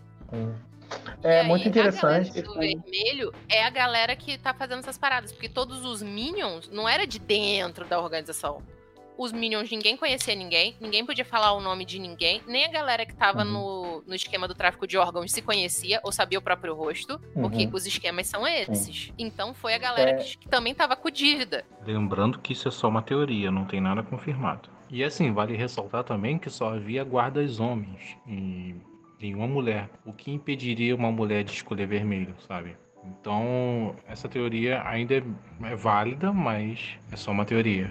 Também não justifica os guardas serem tão robotizados daquela forma, né? Eles pareciam robôs e. A não ser que eles tivessem um treinamento, é, um exame psicológico, não sei. Eu acho que ainda é uma teoria, mas é, vamos ver se isso vai ser explicado numa possível segunda temporada. O que tu falou que é uma parada É. maneira, que me lembrou é, aquele, do jogo, né? Quando ele fala que ele escolheu a a azul, é que o cara fala pra ele: Você não precisa me pagar com dinheiro, você pode me pagar com seu corpo. Aí ele dá uma olhada assim. É, eu, opa! eu, eu, eu também eu fiquei, Nossa, opa, cara, caraca. Não tem dinheiro. Pois é. O senhor pode usar o seu corpo para me pagar. Meu corpo? O que, que foi isso? Cada tapa vale 100 mil wons. É, é, não, é tipo assim, é muito legal essa, essa outra alegori- alegoria que é com jogar. Todo esse lance do, do, pa- do papel, né? do- é um processo seletivo que eles fazem pra ver, a ga- pra testar a galera antes de ir pra lá. Aí, tipo assim, eu te dou 10 mil é, se você conseguir desvirar aqui no o, o papel. Beleza. Se você não conseguir desvirar, eu te dou um tapa. Só e vai você perdendo, pode só vai me dar um perdendo. tapa se você vencer. Quando você tá jogando qualquer, qualquer tipo de jogo, você tá perdendo, é frustrante. Mas quando você ganha, isso te dá uma sensação de felicidade. Como é que a série é, foi editada ali na hora, no momento que ele ganhou, que fica ele fica pulando de alegria, pulando. Por ele, ele continuaria jogando, sabe? Porque, sabe, a sensação de ganhar é bem mais forte. Ô, Santiago, você que joga LOL, quantas vezes você já passou o dia todo perdendo oito partidas e ganhado só duas? Porra, todo dia. A sensação, a sensação quando ganha, cara, é Mas foda. isso é uma coisa que os psicólogos falam, que é o seguinte: muitos jogos, por exemplo, Ragnarok, essas paradinhas assim, toda vez que você ganha alguma coisa, pode ser o mínimo que for, você libera hormônios no seu cérebro que te Uhum. deixam extasiado, te deixam feliz. Dopamina. Então, dopamina. Obrigado, Cris, nossa professora. De então, nada. Toda vez que chega a mensagenzinha, ah, porra, você desbloqueou isso, você ganhou um nível, você tá sempre dando é, Uhum. impulsos de dopamina no seu cérebro, isso prende você no jogo, faz você querer estar lá, caraca, eu tenho que ganhar mais e tal, entendeu? Isso também acontece, né, na, na série, que quando ele ganha, ele tem esse Sim. impulso de, de- de felicidade. É, é o princípio de um cassino. Uhum. Eu não sei se eu tô falando isso porque eu tava assistindo Cowboy Bebop, né? Aí tem um episódio da, da Faye, No cassino, eu sei. do cassino, mas é uma coisa muito curiosa. O cassino ele sempre vai funcionar de uma, de uma maneira. Comida muito fácil e de acesso pra você, geralmente o buffet livre, isso tem muito em Las Vegas, porque também libera mais dopamina. te faz ficar mais feliz. E você sempre começa ganhando. Você sempre começa ganhando. A casa nunca faz você perder no início. É o mesmo. Você... É o mesmo. É a mesma ideia do, da dopamina, é o mesmo processo. Uhum. A casa faz você ganhar, você sempre vai começar, aí você vai ter pequenas perdas. E quando você estiver perdendo, vai ser te oferecido mais dinheiro. Porque não, olha, a gente tá perdendo, mas olha como a gente é legal. Toma aqui não sei quanto de crédito. É algo para ser tentador mesmo e você ficar preso ali. Porque como você já ganhou no início, o que, que vai trabalhar em você? Poxa, peraí, eu não tô perdendo sempre. Eu ganhei. Em algum momento eu ganhei. Então, talvez é. se eu pegar essa grana e eu tentar fazer de novo, como vou daquela vez que eu ganhei. O famoso, vou tentar recuperar. É, talvez eu ganhe de novo. Por que não? Ele ganhou aquela, ele queria jogar de novo, que não, não, agora eu ganhei, então agora eu vou ficar. Uhum. É, quando você ganha, isso induz a você continuar jogando. Isso é qualquer situação. Tipo, eu já cansei também, eu já joguei, eu joguei LOL, tipo, perde três partidas, aí tu vou parar. Mas aí quando tu ganha uma, não, vou continuar aqui. Vai que eu ganho na outra, aí tu vai e perde. Aí tu Exato. vai e perde e perde o que tu ganhou na última. Aí não deu em nada, entendeu? Era, era melhor ter parado. Então, Triste assim. essa vida. É, sei como é. E, gente, só pra. É, meio que saiu já, mas eu queria ter falado até na outra hora. É, a questão de ser um jogo justo e tudo mais. Teve um jogo que eu, particularmente, não achei tão justo no decorrer da situação, que foi o último, né? O dos vidros lá. Porque, assim, uhum. os caras têm o histórico de todo mundo. Então, eles sabiam que o cara trabalhou numa fucking vidraçaria. E aí, depois, no meio do jogo, só porque o cara reconheceu os vidros e os velhos ficaram, não, não, pô, ele reconhece vidro, não tem graça. Os caras vão lá e vamos apagar a luz então para deixar difícil. Eu achei isso meio que tipo uma trapaça, sabe? Mas isso era porque. É, eles estão dando prioridade pros clientes, sabe? Pros VIPs. São as pessoas que dão dinheiro a eles. Então, eles vão priorizar isso. Por mais que ele fale que o jogo é justo, porque o jogo, cara, não é, mano. Não é. Isso é uma desculpinha desfarrapada. É, ele tenta, na mente dele, aquilo é justo, mas, cara, não é. Analisar bem, não é justo. Não é justo. E essa cena prova que o jogo não é justo. É que nem você ir num restaurante e, e, o gerente fala: não, deixa esse fulano ali passar na frente. Por quê? Porque fulano é um cliente fiel. Fulano é um cliente que faz 40 pedidos, a empresa tem um, quase um conluio com essa pessoa, sabe? Então vamos dar prioridade para eles. Vai ser injusto com as outras pessoas que estão na fila? Sim, vai ser injusto. Mas e daí? As outras pessoas não são ele. Comparado a essas outras pessoas, ele que dá mais lucro. Vamos botar ele na melhor cadeira ah, mas aqui a gente não trabalha com cadeira reservada. Não, mas deixa essa pessoa, fala que tá interditada só para quando essa pessoa chegar, para poder sentar aqui. E isso acontece, pô. É, é uma coisa injusta, mas é injusto, é que injusto. acontece. E eu também entendo que foi uma coisa assim necessária pro desenrolar da série de ficar só os três últimos lá. E assim, eu fiquei chateada quando a guria morreu lá, mas eu meio que já sabia que tanto ela quanto o Sangu eles iriam morrer, mas eu sabia que o Sangu ia ser o último por conta do logo do começo, sabe? Que aparecem eles dois brincando. Então eu pensei, cara, uhum. vai terminar com os dois brincando a mesma brincadeira e possivelmente o Sangu vai morrer, ou então ele vai dar um jeito de se dar bem, sabe? De os dois ganharem. Ah, mas do jeito que tava decorrendo. Desgraçado ia matar o Jihun. Ah, cara, mas né, ele, é, ele é o protagonista, ele não ia morrer assim tão fácil. Nessa questão do jogo do vidro, eles falam, o próprio líder lá fala que tinha esquecido, que eles não se atentaram a detalhe de que o velho tinha trabalhado na fábrica de vidro, entendeu? Quando ele vai e olha o registro, a gente, como que a gente não se atentou a isso? Então, não deram essa vantagem pro cara de propósito, eles simplesmente deram mole ali, tá ligado? Porque aquele jogo não sim, foi um sim. jogo que o velhinho escolheu. Todos os jogos foram jogos que o velhinho gostava de jogar, que é que eram jogos uhum. que ele uhum. jogava na infância dele, que ele queria jogar de novo, só que agora com a versão stream a hard hard, hard da vida, quase morri, ele é doido, mas ok, ele queria jogar com amigos, e depois ele matou de novo, ok. Mas aquele jogo, ele disse que foi algo especial que ele era, ele elaborou. É o jogo que dá introdução à série, né? É o nome da série. Não, não, não tô falando do Squeeze Game, eu tô falando do jogo dos vidros. Do vidro? Não do vidro? É, ah. Tanto que se você for ver, Ponte de Cristal não é um jogo tradicional infantil. Todos os outros uhum. jogos eram jogos tradicionais infantis coreanos. Esse não. Até o Cabo de Guerra é uma coisa universal comum de criança brincar. Uhum. Não, esse da, da Ponte de Vidro, eu fiquei pensando, nossa, existe alguma outra brincadeira assim que tem aqui no Brasil ou em algum outro lugar? Porque eu, eu mesmo ah, nunca tinha visto. Chão é lava, né? É,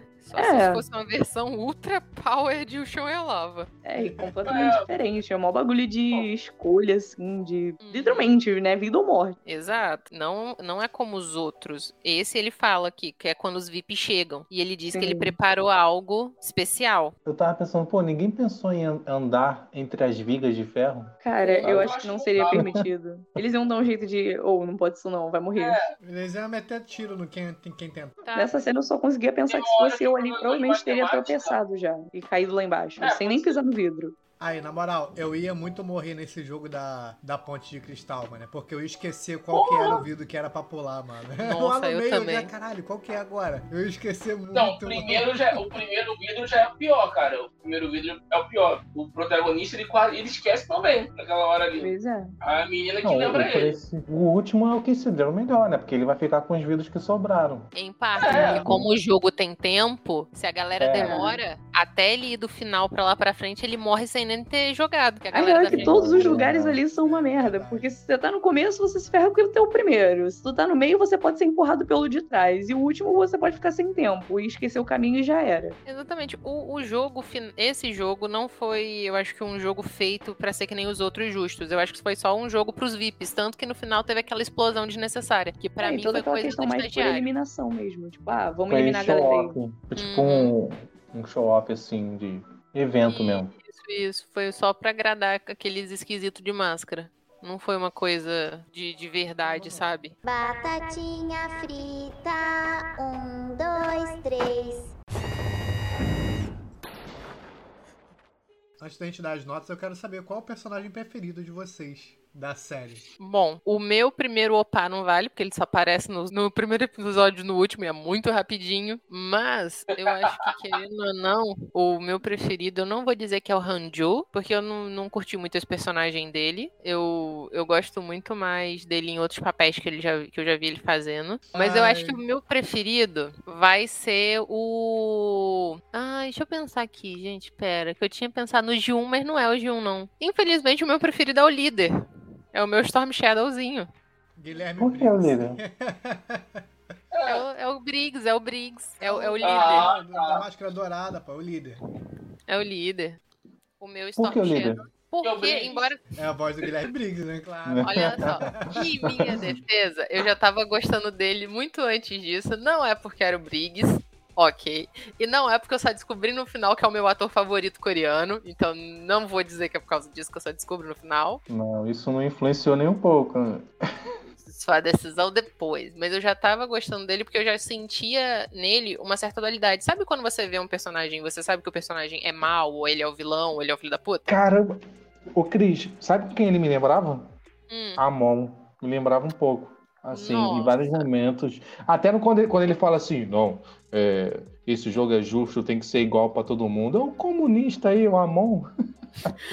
Mas aí que tá, o Amon me dava raiva. Ele, na verdade, ele me lembrou o Zuko. O Zuko? É, o Zuko. Porque, cara, ele, ele não tava fazendo nada além de seguir as ordens do que ele acreditava, porque foi o que ele viveu. Não, beleza, mas até, até antes do último episódio, descobrir que não é ele que tava mandando o jogo, eu, como líder, assim, esse lance de. de eu tava achando que ele muito a cara do Amon, sabe? Sim, mas até aí era, eu era, acho que era mais porque é a ideia do jogo. A ideia que ele tinha jogando aquilo, e faz muito sentido quando a gente descobre que ele era alguém lá de dentro é porque, uhum. de novo, uma coisa é você tá do lado de fora e você não tem nenhuma oportunidade. E você tá ali dentro com várias pessoas em que não importa se essas pessoas tiveram uma vida mais fácil que a sua, se essas pessoas tiveram uma boa escola e agora estão endividadas e você não. Não faz diferença. Aqueles jogos são para todo mundo, então é uma coisa justa. Se ele ganhou, é porque ele conseguiu ganhar o jogo, que ele tinha uma certa destreza e uma certa habilidade. Então, na cabeça dele, de novo, gente, isso não é certo, isso é deturpado pra caramba, eu sei, Só que, de uma certa forma, é uma visão bem simples. Então, ele estava seguindo o que ele acreditava. Ainda mais como sobrevivente. Ele, como sobrevivente, ele não vê aquilo que nem a gente tá vendo. Porque ele pensa, ah, eu passei. Se eu passei, eu sobrevivi, é totalmente normal e capaz que outras pessoas consigam realizar isso também. Então não tem problema. Peu, seu personagem preferido? Ah, cara, eu vou ficar com o Ali. O Ali é um personagem, um personagem maneiro. Ah, ainda bem que a gente não falou da cena é aquele, dele, cara. Mano, é aquele personagem que você quer dar um abraço, né? Cara, vai dar tudo é, certo. É, pô. Relaxa Ai, quando aí, ele coloca aquelas pedrinhas no pescoço dele. Pô, aquilo hum. ali eu achei uma sacanagem do, do, do maluco, cara, na moral. Não. Ele como, ele como um, o mais inteligente ali, né? Ele é o estrategista, então ele soube completamente cativar o cara e, pra depois enganar e... ele no momento que ele queria. Bom. Em vários momentos a série mostra como. É Ali, né? Ali, o nome dele? Ali. Mostra como ele admira o. É, o... Cara, não tô gravando o nome de ninguém nessa série. Não, Samu. Samu, Samu, Samu, Samu, como ele admira. Samu, Samu, vamos apelidar de Samu como ele admira, e em nenhum momento o Samu fica até incomodado em alguns momentos assim, é, essa bajulação, né? É, uhum. Ser bajulado. Mas ali é a primeira vez que o Samu usa isso para ganhar o jogo a favor dele. É, eu é, achei tipo, isso é muito. De sobrevivência, cara. Porque, tipo, Foi. a mesma coisa do, do principal lá que também a, a, abusou, entre aspas, da, da doença do velhinho, do Alzheimer dele lá, tá ligado? E você, e você consegue ver que, por mais que o Samu esteja sendo filho da puta, mas o quanto isso também tá destruindo ele ao decorrer da série. Quanto está destruindo a psique do cara. Acho que não, o cara se mata no final, não aguenta mais aquela porra. Mas ele só se matou porque o Giro não aceitou matar ele. O que fez a culpa dele não foi porque ele tava se sentindo um merda. Ele só se sentiu um merda porque ele viu que a mesma pessoa que se ferrou na vida, que não teve um futuro brilhante, mas que veio do mesmo lugar que ele, tinha mais humanidade que ele. Mas é, tipo. Porque eles são do mesmo bairro, ainda... só que ele era o orgulho do bairro. E aí ele vira um é, perdedor para estar tá no mesmo lugar do perdedor. E o perdedor que tinha uhum. mais motivo que ele, porque ele ainda assim, ele tem a habilidade. Ele estudou na melhor faculdade, ele era mó inteligente, blá blá blá blá blá. Ele poderia ter mais oportunidade que o Jihun de conseguir esse dinheiro de volta. De... Se ele não tivesse ali, ele, ele ia pra cadeia. Então, tipo. Ele ia ser preso, é, porque ele, sonegação ele ia ser preso. É, chega, chega a polícia, a polícia, a polícia vai na mãe, vai na, na lojinha da mãe dele e pede pra ele se entregar. Fala pra mãe dele, gosta. Se tiver contato com ele, pede pra ele se entregar e tal. Mas não é uma coisa assim tão grave. Ele se entregaria e depois, se ele quisesse, ele poderia refazer a vida dele. Só seria muito humilhante. Uhum. Não, acho que na verdade na, na, na Ásia, essa questão de eles levam muito a sério essa questão de, de fraude, cara. Não, sim, muito a sério. Só que, eu acho, só que eu acho que a questão toda é que ele tinha essa coisa de ser preso, mas ele, teoricamente, era melhor do que, que o Jihun. Teve mais oportunidade, o cara. 4. Aí ele vai e olha, cara, eu tô no mesmo lugar que esse merda. E esse merda que tem mais motivo que eu, porque ele tá muito mais fudido da vida, se ferrou mais do que eu, que teria tudo para me matar para pegar esse dinheiro, ele tem mais piedade, ele tem mais honra, ele tem mais moral do que eu. Uhum. É aí que uhum. ele quebra de vez, para mim. Ok, eu acho que no Alien, eu não acho que ele quebrou muito, não. Ele sentiu um remorsinho, mas não quebrou muito. Quando ele mata o primeiro cara, que ele realmente mata, que ele empurra, aí eu comecei a ver ele quebrar. Aí eu, eu, já vi ele enlouquecendo. E depois que ele mata Bom, a menina, então que, ele já tá doido. Ponto que você tocou, a gente acho que não chegou a falar. Essa cena final, achei um machismo do caralho. Porra, por que não deram um vestido pra menina, cara? Não, botaram a menina com um paletó, um terno. Eu Pô. acho que era pra estar tá todo mundo igual. Muito o contrário disso, porque é sempre aquela questão de, ah, mulher tem que usar vestido nessas situações, e aí eles só foram lá e falaram, não, por que, que ela tem que usar um vestido? Por que, que ela teria que usar um vestido, sabe? Eu e nitidamente a personalidade dela era, tipo, algo assim, mais empoderado de que, ah, eu quero ser diferente, sei lá, tipo, de quebra, quebra de tabus, sabe? Só dela já ser toda pra frente. Aham. Uhum. Eu acho que foi só mesmo uma questão de igualitar. Roupa é igual para todo mundo. Porque eles estão um triângulo, o triângulo são três é. lados iguais e, e os três tinham que estar iguais. É tudo Eu questão de perspectiva, né? É, porque todas as figuras Não, geométricas que são usadas ali são é, polígonos exatos. São todos iguais. O círculo é igual, uhum. o quadrado é igual e o triângulo é igual. São lados é iguais em todos. Nana, seu personagem preferido? Então, né, cara?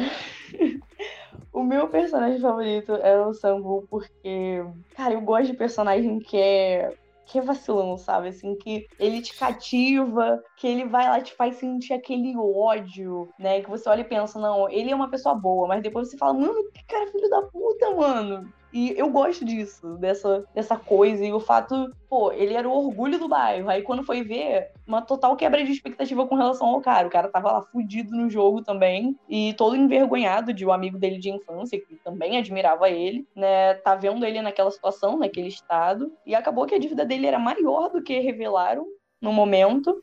E tem toda essa questão, cara, de, pô, ele tava lá, ajud ajudou, entre aspas, digamos assim, o Ali, né? Ali, enfim, porque o cara, lá na série, em todo momento a gente vê o cara sofrendo um preconceito, né? Uma xenofobia, assim, um racismo. Muito grande. É, ele exato. Os, os únicos que tratam ele de uma forma. O Jihun é melhor, o São Um eu acho que é uma forma mais natural. Eu vou dizer uma é. forma mais, mais, humana. Não é um gostar, mas é um tratar bem, pô. Ah, você é uma Sim, pessoa é. da outra. Exato. Tratando, tratando qualquer outro cara daqui. Não é porque você é indiano que eu vou te tratar diferente.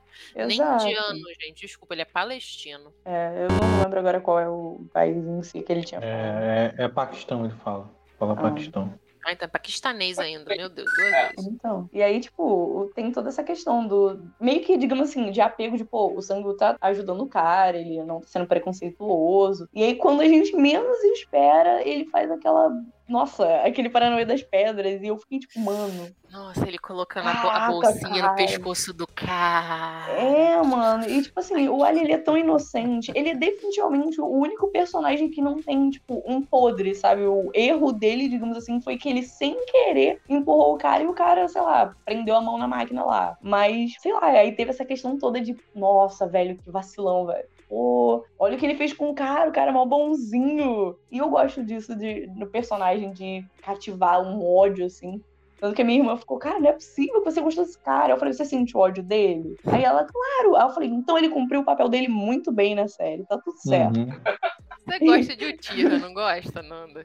Eu Esse é tenho, é uma, eu tenho duas tatuagens de Uchiha, cara. Mas não vou meter assim. Eu conheço. Acabou com você odiada. É discurso de gente que, que já botou Uchiha no nickname. Senhora Uchiha, não sei. A pessoa já escreveu uma fanficzinha com Sasuke, com Itachi da vida. Eu conheço, eu, eu sei o que, que é. Apesar de, de escrever, eu nunca escrevi uma fanfic com o Sasuke. Hum. Porém, eu tenho uma eu tatuagem espero. do Clone Uchiha. Eu realmente espero que ninguém nunca encontre as minhas fanfics perdidas do Anime Spirit. Ah, mas Deus, eu site vou procurar. Eu, eu fico com, junto com a Nanda, cara, que o Samu é, é, o personagem assim que eu eu gosto de eu gosto de construções de vilões, sabe? Eu gosto de a gente as pessoas às vezes confundem com os personagens que a gente tem que gostar, é o que a gente, sabe, o bonzinho, é o eu acho que como personagem, ele cumpriu, assim, bem o papel dele, sabe? Ele foi que nem... O, o, o que eu tive de raiva dele foi que nem o que eu tive do Joffrey, sabe? Em Game of Thrones. Foi... Me dá uma Oi. pausa aí. Você não tá querendo virar pra mim e dizer que você gostava do Joffrey do Game of Thrones, né? Como personagem. Como, não como pessoa. Tá ligado? Que, não, não é que eu queria sentar do lado e bater um papo com o Joffrey, não era isso. Eu tô falando, tipo, como personagem, como construção, como vilão, porra, acho foda, cara. Acho ele um puta. Um moleque também que fez ele muito bem. E o Samu foi a mesma coisa, cara. Eu, assim, igual na, naquela série Sopranos, que o personagem principal, o Tony Soprano, ele é um filho da puta. Filha da puta. Racista, homofóbico. Racista, homofóbico, mas, tipo, ele. O ator atua tão bem e a construção do personagem é tão foda que faz você, sabe. É, o Joker é a mesma coisa. É eu gostei do Samu. Todas todos esses personagens eu gosto, mas você falou Joffrey, eu não, eu não consigo assimilar. Eu é, é, o, é, o, é o lado emotivo. É o lado emotivo falando mais alto, sabe? É o lado eu fui emotivo. ver a morte dele em bar, tomando shot, levantando da cadeira, batendo palma. Bater palma, mas eu gritei, um Saturnalho. Ah, também, também. Queria que ele se fudesse ali, maluco.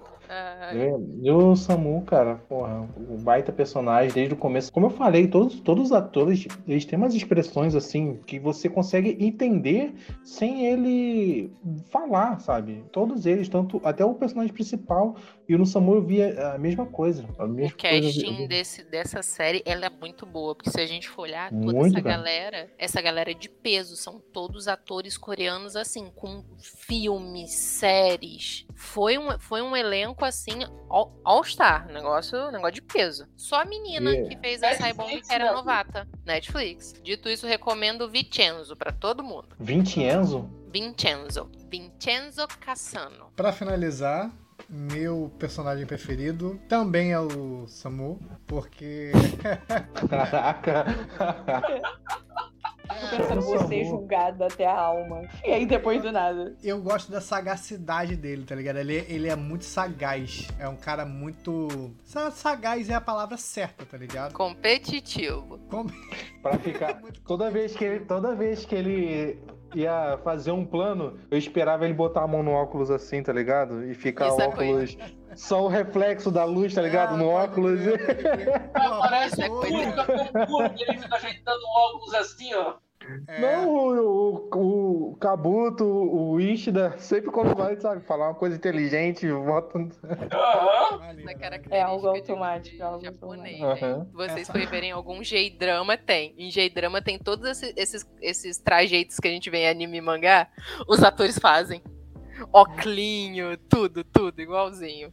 Muito maneiro. Então por isso que ele é o meu personagem preferido, porque desde o início da série, você você olhando o que o Jean falou, você ele não precisa falar só os olhares dele, sacando as paradas que tá ao redor, você fala, pô, esse cara é muito sagaz, ele é muito ligado, muito inteligente. Então eu gosto de personagens assim, tá ligado? No joguinho do açúcar, né? Ele é, já se ligou qual jogo era. O jogo da colmeia, é, e nem a menina que tinha conseguido ver, subir, ela sabia qual era o jogo. Ele só de ouvir açúcar, ele se tocou. E daí já me deu para ver que ele era filho da puta, porque ele não avisou a ninguém. É. Ele deixou os de rum escolher o mais difícil. Ah, ele tentou dar uma alertadinha, tipo, você tem certeza que você vai querer o guarda-chuva? E aí o de rum, não, eu vou porque de motivo tal, tal. E ele, puta merda. Tá, né? O que, que eu vou fazer? Olha só, você sabe qual é a melhor dica que você pode dar pra alguém? Puxa de ladinho e fala, eu sei qual é o jogo. Escolhe a droga do, do, do triângulo, quadrado, sei lá qual era a outra. Era o triângulo. Era o triângulo. Escolhe o triângulo. Vem na minha. Quero mais fácil, né? Só fazer assim. É, é bolinha, triângulo, estrela e guarda-chuva. Batatinha frita, um, dois, três. Vamos dar o Zohayos pra gente poder encerrar. Rufem os tambores pra gente dar nossos Zohayos pra série Round 6. Meu, Round 6. Zohayos você dá? É Round 6. É, é, cara, eu, eu vou dar pra série 8,5. É, é bem bacana é, essa temática. A única coisa que eu, tipo assim, eu, eu tava na casa da minha sogra ontem, aí eu assisti os episódios que eu assisti contra minha sobrinha. A, viol, a violência me assustou, cara, nos dois primeiros episódios. Depois ela ficou um pouco mais, mais tranquila. Mas os dois primeiros episódios, por ser jogos, jogos assim, infantis mesmo, que é o da batatinha frita e o, o do caramelo lá do da colmeia de açúcar, mano, aquilo ali foi muito brutal, cara. E, tipo assim, os caras triscou ali, pô, o cara tentando esconder, do nada abre aí, abre, pô. Abriu, pá, tomou um tiro no teto da cara. Eu, eu só achei essa, essa questão da violência, assim, em determinado. Nesses dois primeiros episódios, a violência foi muito extrema e depois a série abrandou um pouquinho. Eu não sei o que, que houve. Alguém deve puxar de orelha. É o que a gente falou, não. Lá, e depois a série foi mais, mais tranquila. Não, uhum. é, o que, é o que o Santiago tá falando. Faz os dois primeiros assim, só pra te fisgar. Sim, mas ela poderia ter continuado. Assim, um pouquinho. A, a violência, tipo assim, escalona numa forma tipo, hard nos dois primeiros, depois cai assim, normal. No, no do, da bolinha de gude também é normal, dos demais é normal. Só essa questão que eu dou o meu 8,5 e demais, assim, a série é boa. Vale a pena assistir. Cris. Hum, eu vou 10. dar 9.5. Eu me incomodei muito com os VIPs. Eu tava, sei lá, eu, eu tava esperando uma vibe sociedade secreta de ricos esquisitos que tem uma visão é, Nietzscheana do mundo e não só um bando de sadomasoquista esquisito que gosta de ver gente morrer e aposta dinheiro nisso. Ah, até foi um ponto nesse vídeo, tu viu? Tem uma parte muito engraçada que o cara é, canta lá o detetive pra, ir, pra pegar ele depois. Sim, é isso que eu não gostei, sabe? Porque para mim faria sentido. Olha um exemplo. E se toda essa coisa fosse pros ganhadores se tornarem no final é, membros dessa sociedade em que você não conhece seus rostos, mas que vocês ganharam dinheiro sobrevivendo aos jogos. Salve. Aham. Porque o, o- no mundo em que tudo é injusto, essa era a forma mais pura. E é por isso que eles ainda financiam e Santiago está mutado enquanto tá falando. Eu tava dando salve aí pro Jonathan. Jonathan Deu um salve mudo. Deu um salve mudo. É, então a segunda vez dele. Tipo, eu só botar a menina do jogo tava leitura de sinais ali embaixo falando. Uhum. E aí fica esse sendo a minha nota por causa disso. Isso me incomodou muito, que pra mim a série tava num nível muito bom, tava num Uhum. alto maravilhoso, e aí depois só caiu nisso num clichêzão. Cara, eu fiquei pensando aqui enquanto vocês estavam falando da nota de vocês, porque, sei lá, ao mesmo tempo eu fiquei pensando, pô, não vou dar uma nota muito alta porque tiveram coisas que me incomodaram, mas também não posso dar uma nota muito baixa porque a série é muito braba. Então acho que eu vou ficar com 9, porque tem essa questão dos VIPs também que me incomodou muito. Eu achei bem, bem merda essa coisa, mais um bagulho de, ah, pra preencher linguiça, sabe? De, ah, a gente precisa de um motivo, vamos pegar alguma ideia aleatória e vamos colocar. Eu achei bem fraquinha em relação a isso. E, cara, sei lá, eu só não fui, só não não bateu assim com o velho. Eu não gosto do velho, não gostei dele em momento nenhum do jogo, né? Teve amigos meus que eu conversando que falaram, cara, como não, tadinho, mas sei lá, eu não fui com a cara dele desde o começo e aí, sei lá, eu achei meio bosta ele ter ficado vivo e ele tá por trás né, dos jogos, eu achei meio, meio fraco, né? Os dois motivos, assim, tanto da galera do VIP quanto o velho, eu achei meio fraco. Então, dou 9, mas em geral, gostei pra caraca da série, tirando essas duas coisas. O pessoal que tá assistindo aí pode comentar qual a nota que vocês dão aí pra Round 6. Quantos Ohaios vocês vão dar pra, pra Round 6? Eu, eu concordo com, com o Jonathan, que ele falou, ó, sinceramente não sei o que esperar dessa temporada 2 se tiver. Tiveram umas cenas totalmente desnecessárias. Dava pra enxugar alguns minutos de cenas em alguns episódios.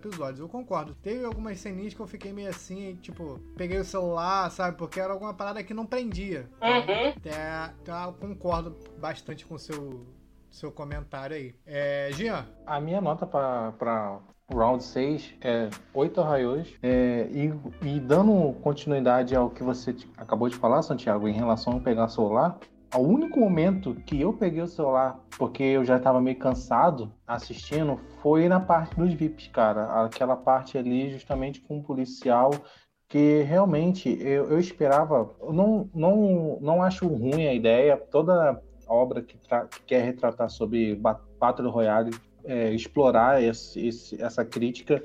Jogos Vorazes já fazia isso também. Mas eu não acho ruim, mas eu achei muito estereotipado demais.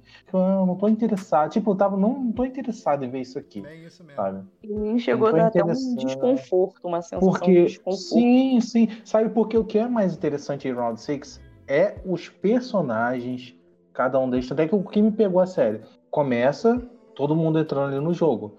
Depois ela te mostra o que motiva eles voltarem pro jogo, sabe? E isso em dois episódios. E, e- isso que, que eu tava gostando da série. Aí mostrou essa parte aí, eu fiquei, ai, cara, sabe? Beleza, mano.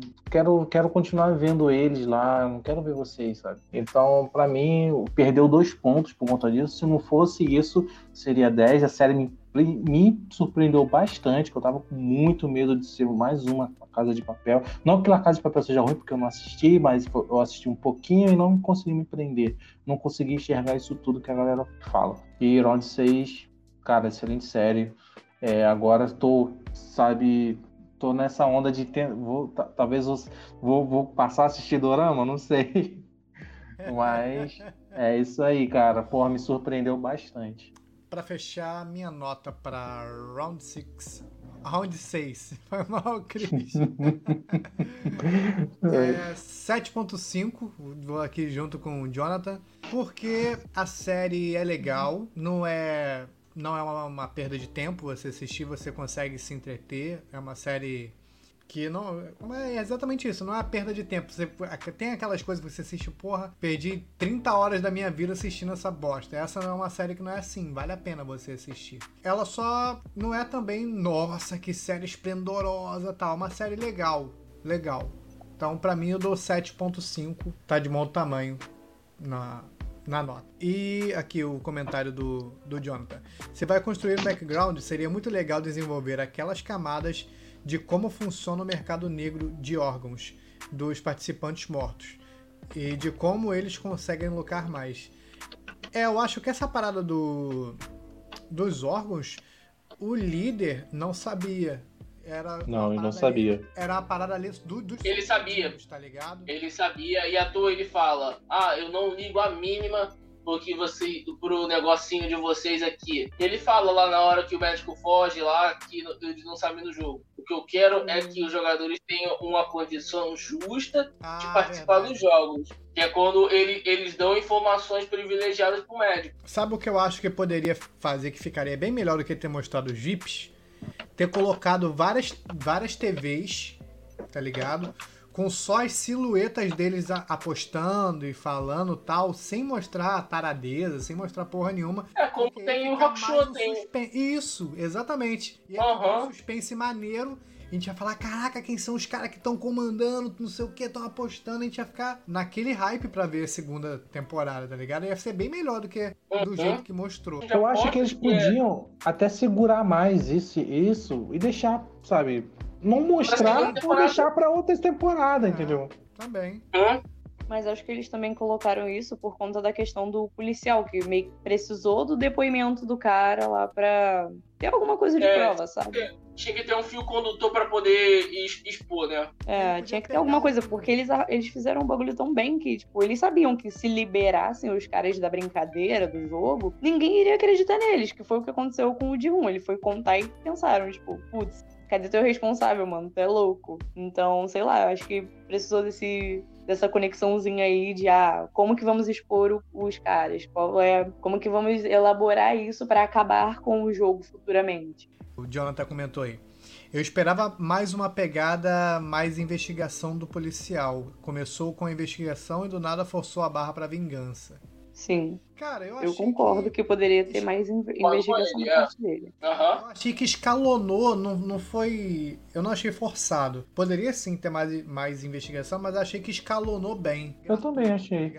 Eu não achei nada assim eu achei que tava bem, que, que aquela parte toda investigativa ali. Não, é muito não, brabo, não porque o problema, cara em si, ele é, ele é brabo. As coisas que ele vai fazendo, ele trocando as máscaras, tipo, uma hora ele é o, o círculo, depois ele é o triângulo, depois ele é o quadrado, pra ele, sabe? Eu achei isso muito é brabo. O cara é brabo, ele... mas eu acho que em questão de investigação, poderia ter tido mais cenas de tela, de repente, da investigação seria melhor do que o tempo de tela que teve daquela questão toda de conversa do cara, do policial com aquele cara tarado lá. Eu não sei, porque, tipo assim, é porque eu acho que o interessante da série é aquele é o jogo em si, né? Uhum. Eu acho que aquela parte de, dele é, investigando é mais é mais para contar quem são aquelas pessoas que estão no jogo ali. Até que quando aparece aquele cara de máscara é porque ele tá na cena. É.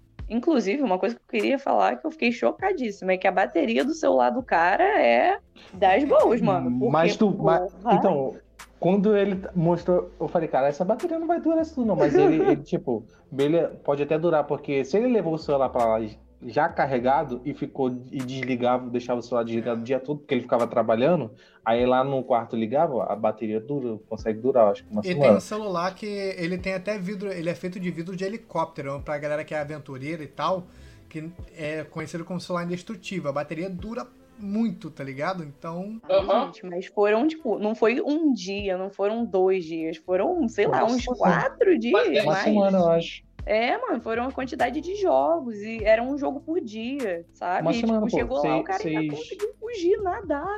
E lá pro topo, sei jogos. lá da onde. É, então. foram, não, foram seis, seis dias. Seis não, dias. Seis ou cinco, né? Porque, porque, eles jogaram, porque eles jogaram um e depois. Pararam. e voltaram pra jogar, continuar os cinco. É, pois é, e nessa volta foi quando o policial voltou. É isso aí, pessoal. Tá ficando por aqui o nosso Ohio Podcast. Muito obrigado a todo mundo que escutou aqui ao vivo com a gente. Muito obrigado aí o Jonathan, Jonathan Aziel, que tá no chat. Muito obrigado aí ao Lucas Lama, também que participou com a gente. Muito obrigado a você que só assistiu. E lembre-se que se você quiser escutar esse episódio editado, vai sair daqui a uma semana. Em todas as plataformas digitais, Deezer, Google Podcast, é, Spotify, agora também na Amazon Music. Então vai lá que você vai escutar com trilha, com efeito, com tudinho bonitinho. Então escute lá, tem uns mais de. quase chegando em 30 episódios, né, galera? Já estamos quase em 30 episódios. Então, vai lá, escuta a gente. Não, já batemos 30. Já? Já. Como é que é? Cara. Tá quase 40. Caraca, é muito episódio. Caraca, É estão batendo 30. Esse, Falei, mano, esse editei, tinha, tinha algo tóxico, enfim. editei o 36 semana passada. o Já então consegue. Então, muito obrigado. Escutem lá se vocês quiserem escutar editado bonitinho. Mais uma vez, obrigado aí o Jonathan Raziel, deu parabéns aí ao nosso projeto. Muito obrigado. Se quiser seguir a gente no Instagram, é Ohio Underline Podcast. Segue a gente lá, que lá tem enquete, tem a agenda da semana, tudo bonitinho. E até a próxima, galera. É, posso me?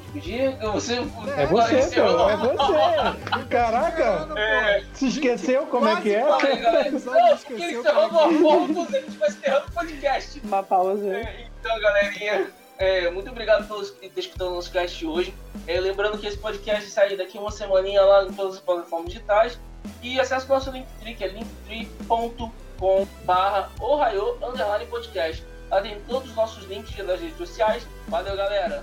Como eles já falaram, daqui a uma semana o episódio tá aí pra vocês, então vão lá, sigam a gente, já dá um subzinho aqui no, na Twitch também, né, pra apoiar a gente. Ativem as notificações pra poder estar sempre recebendo notificação das lives. Acompanhem a gente lá no Instagram, se vocês puderem estar ajudando em divulgação, repostando foto da gente, marcando a gente, a gente vai repostar também, né? E acompanha a gente por lá, cara. A, a gente é tão incrível, nossos assuntos são tão bons. Modéstia a parte falando. Então, acompanhem a gente. e Obrigada por hoje, por vocês estarem aqui ouvindo. E espero que tenham se divertido. É isso aí, amiguinhos. Muito obrigado para quem estiver aí assistindo. Agradeço de coração. E não se esqueçam de seguir a gente. Quem quiser contribuir com um sub, seja bem-vindo. A gente está tentando manter as lives todos os sábados. E o sub vai ajudar muito isso. E tem um cast editado. Toda semana a gente posta, toda segunda-feira, um cast editado. Que eu aconselho muito a escutar. Mesmo você tiver assistido aqui a live, Cara, veja, escuta os casts editados que vale muito a pena, porque é uma edição que deixa o cast totalmente diferente e mais dinâmico. Vale muito a pena. E tem umas brincadeirinhas que só na edição a gente consegue fazer. Então, vale a pena.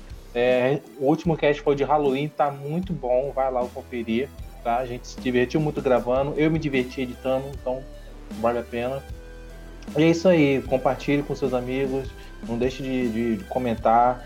E cada, cada live sempre tenta participar, que praticamente vocês estão gravando junto com a gente. Quando vocês comentam, a gente lê o comentário de vocês, fala o nome, então meio que vocês estão participando junto com a gente. Então é isso aí, muito obrigado a todos vocês e até a próxima. Então é isso, galera. Até o próximo Ohio Podcast. Já né? Adeus! Tchau, tchau.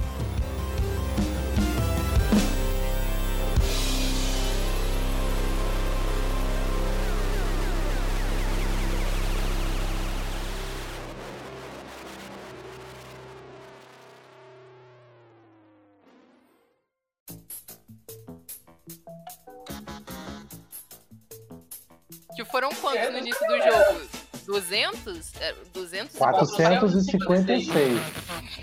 Aquilo durou uma semana, Jean. Se você me, me elimina mais de 400 e poucas pessoas em uma semana no Brasil, a gente tem uma redução populacional considerável. Ah, é. Porque foi cinco rounds, teoricamente, cinco dias. Muito teoricamente, né? Então vamos lá. Cada semana a gente mata 400 e poucas pessoas. E deixa um vivo milionário. Isso aqui vira o quê? Isso é, pra, Dubai.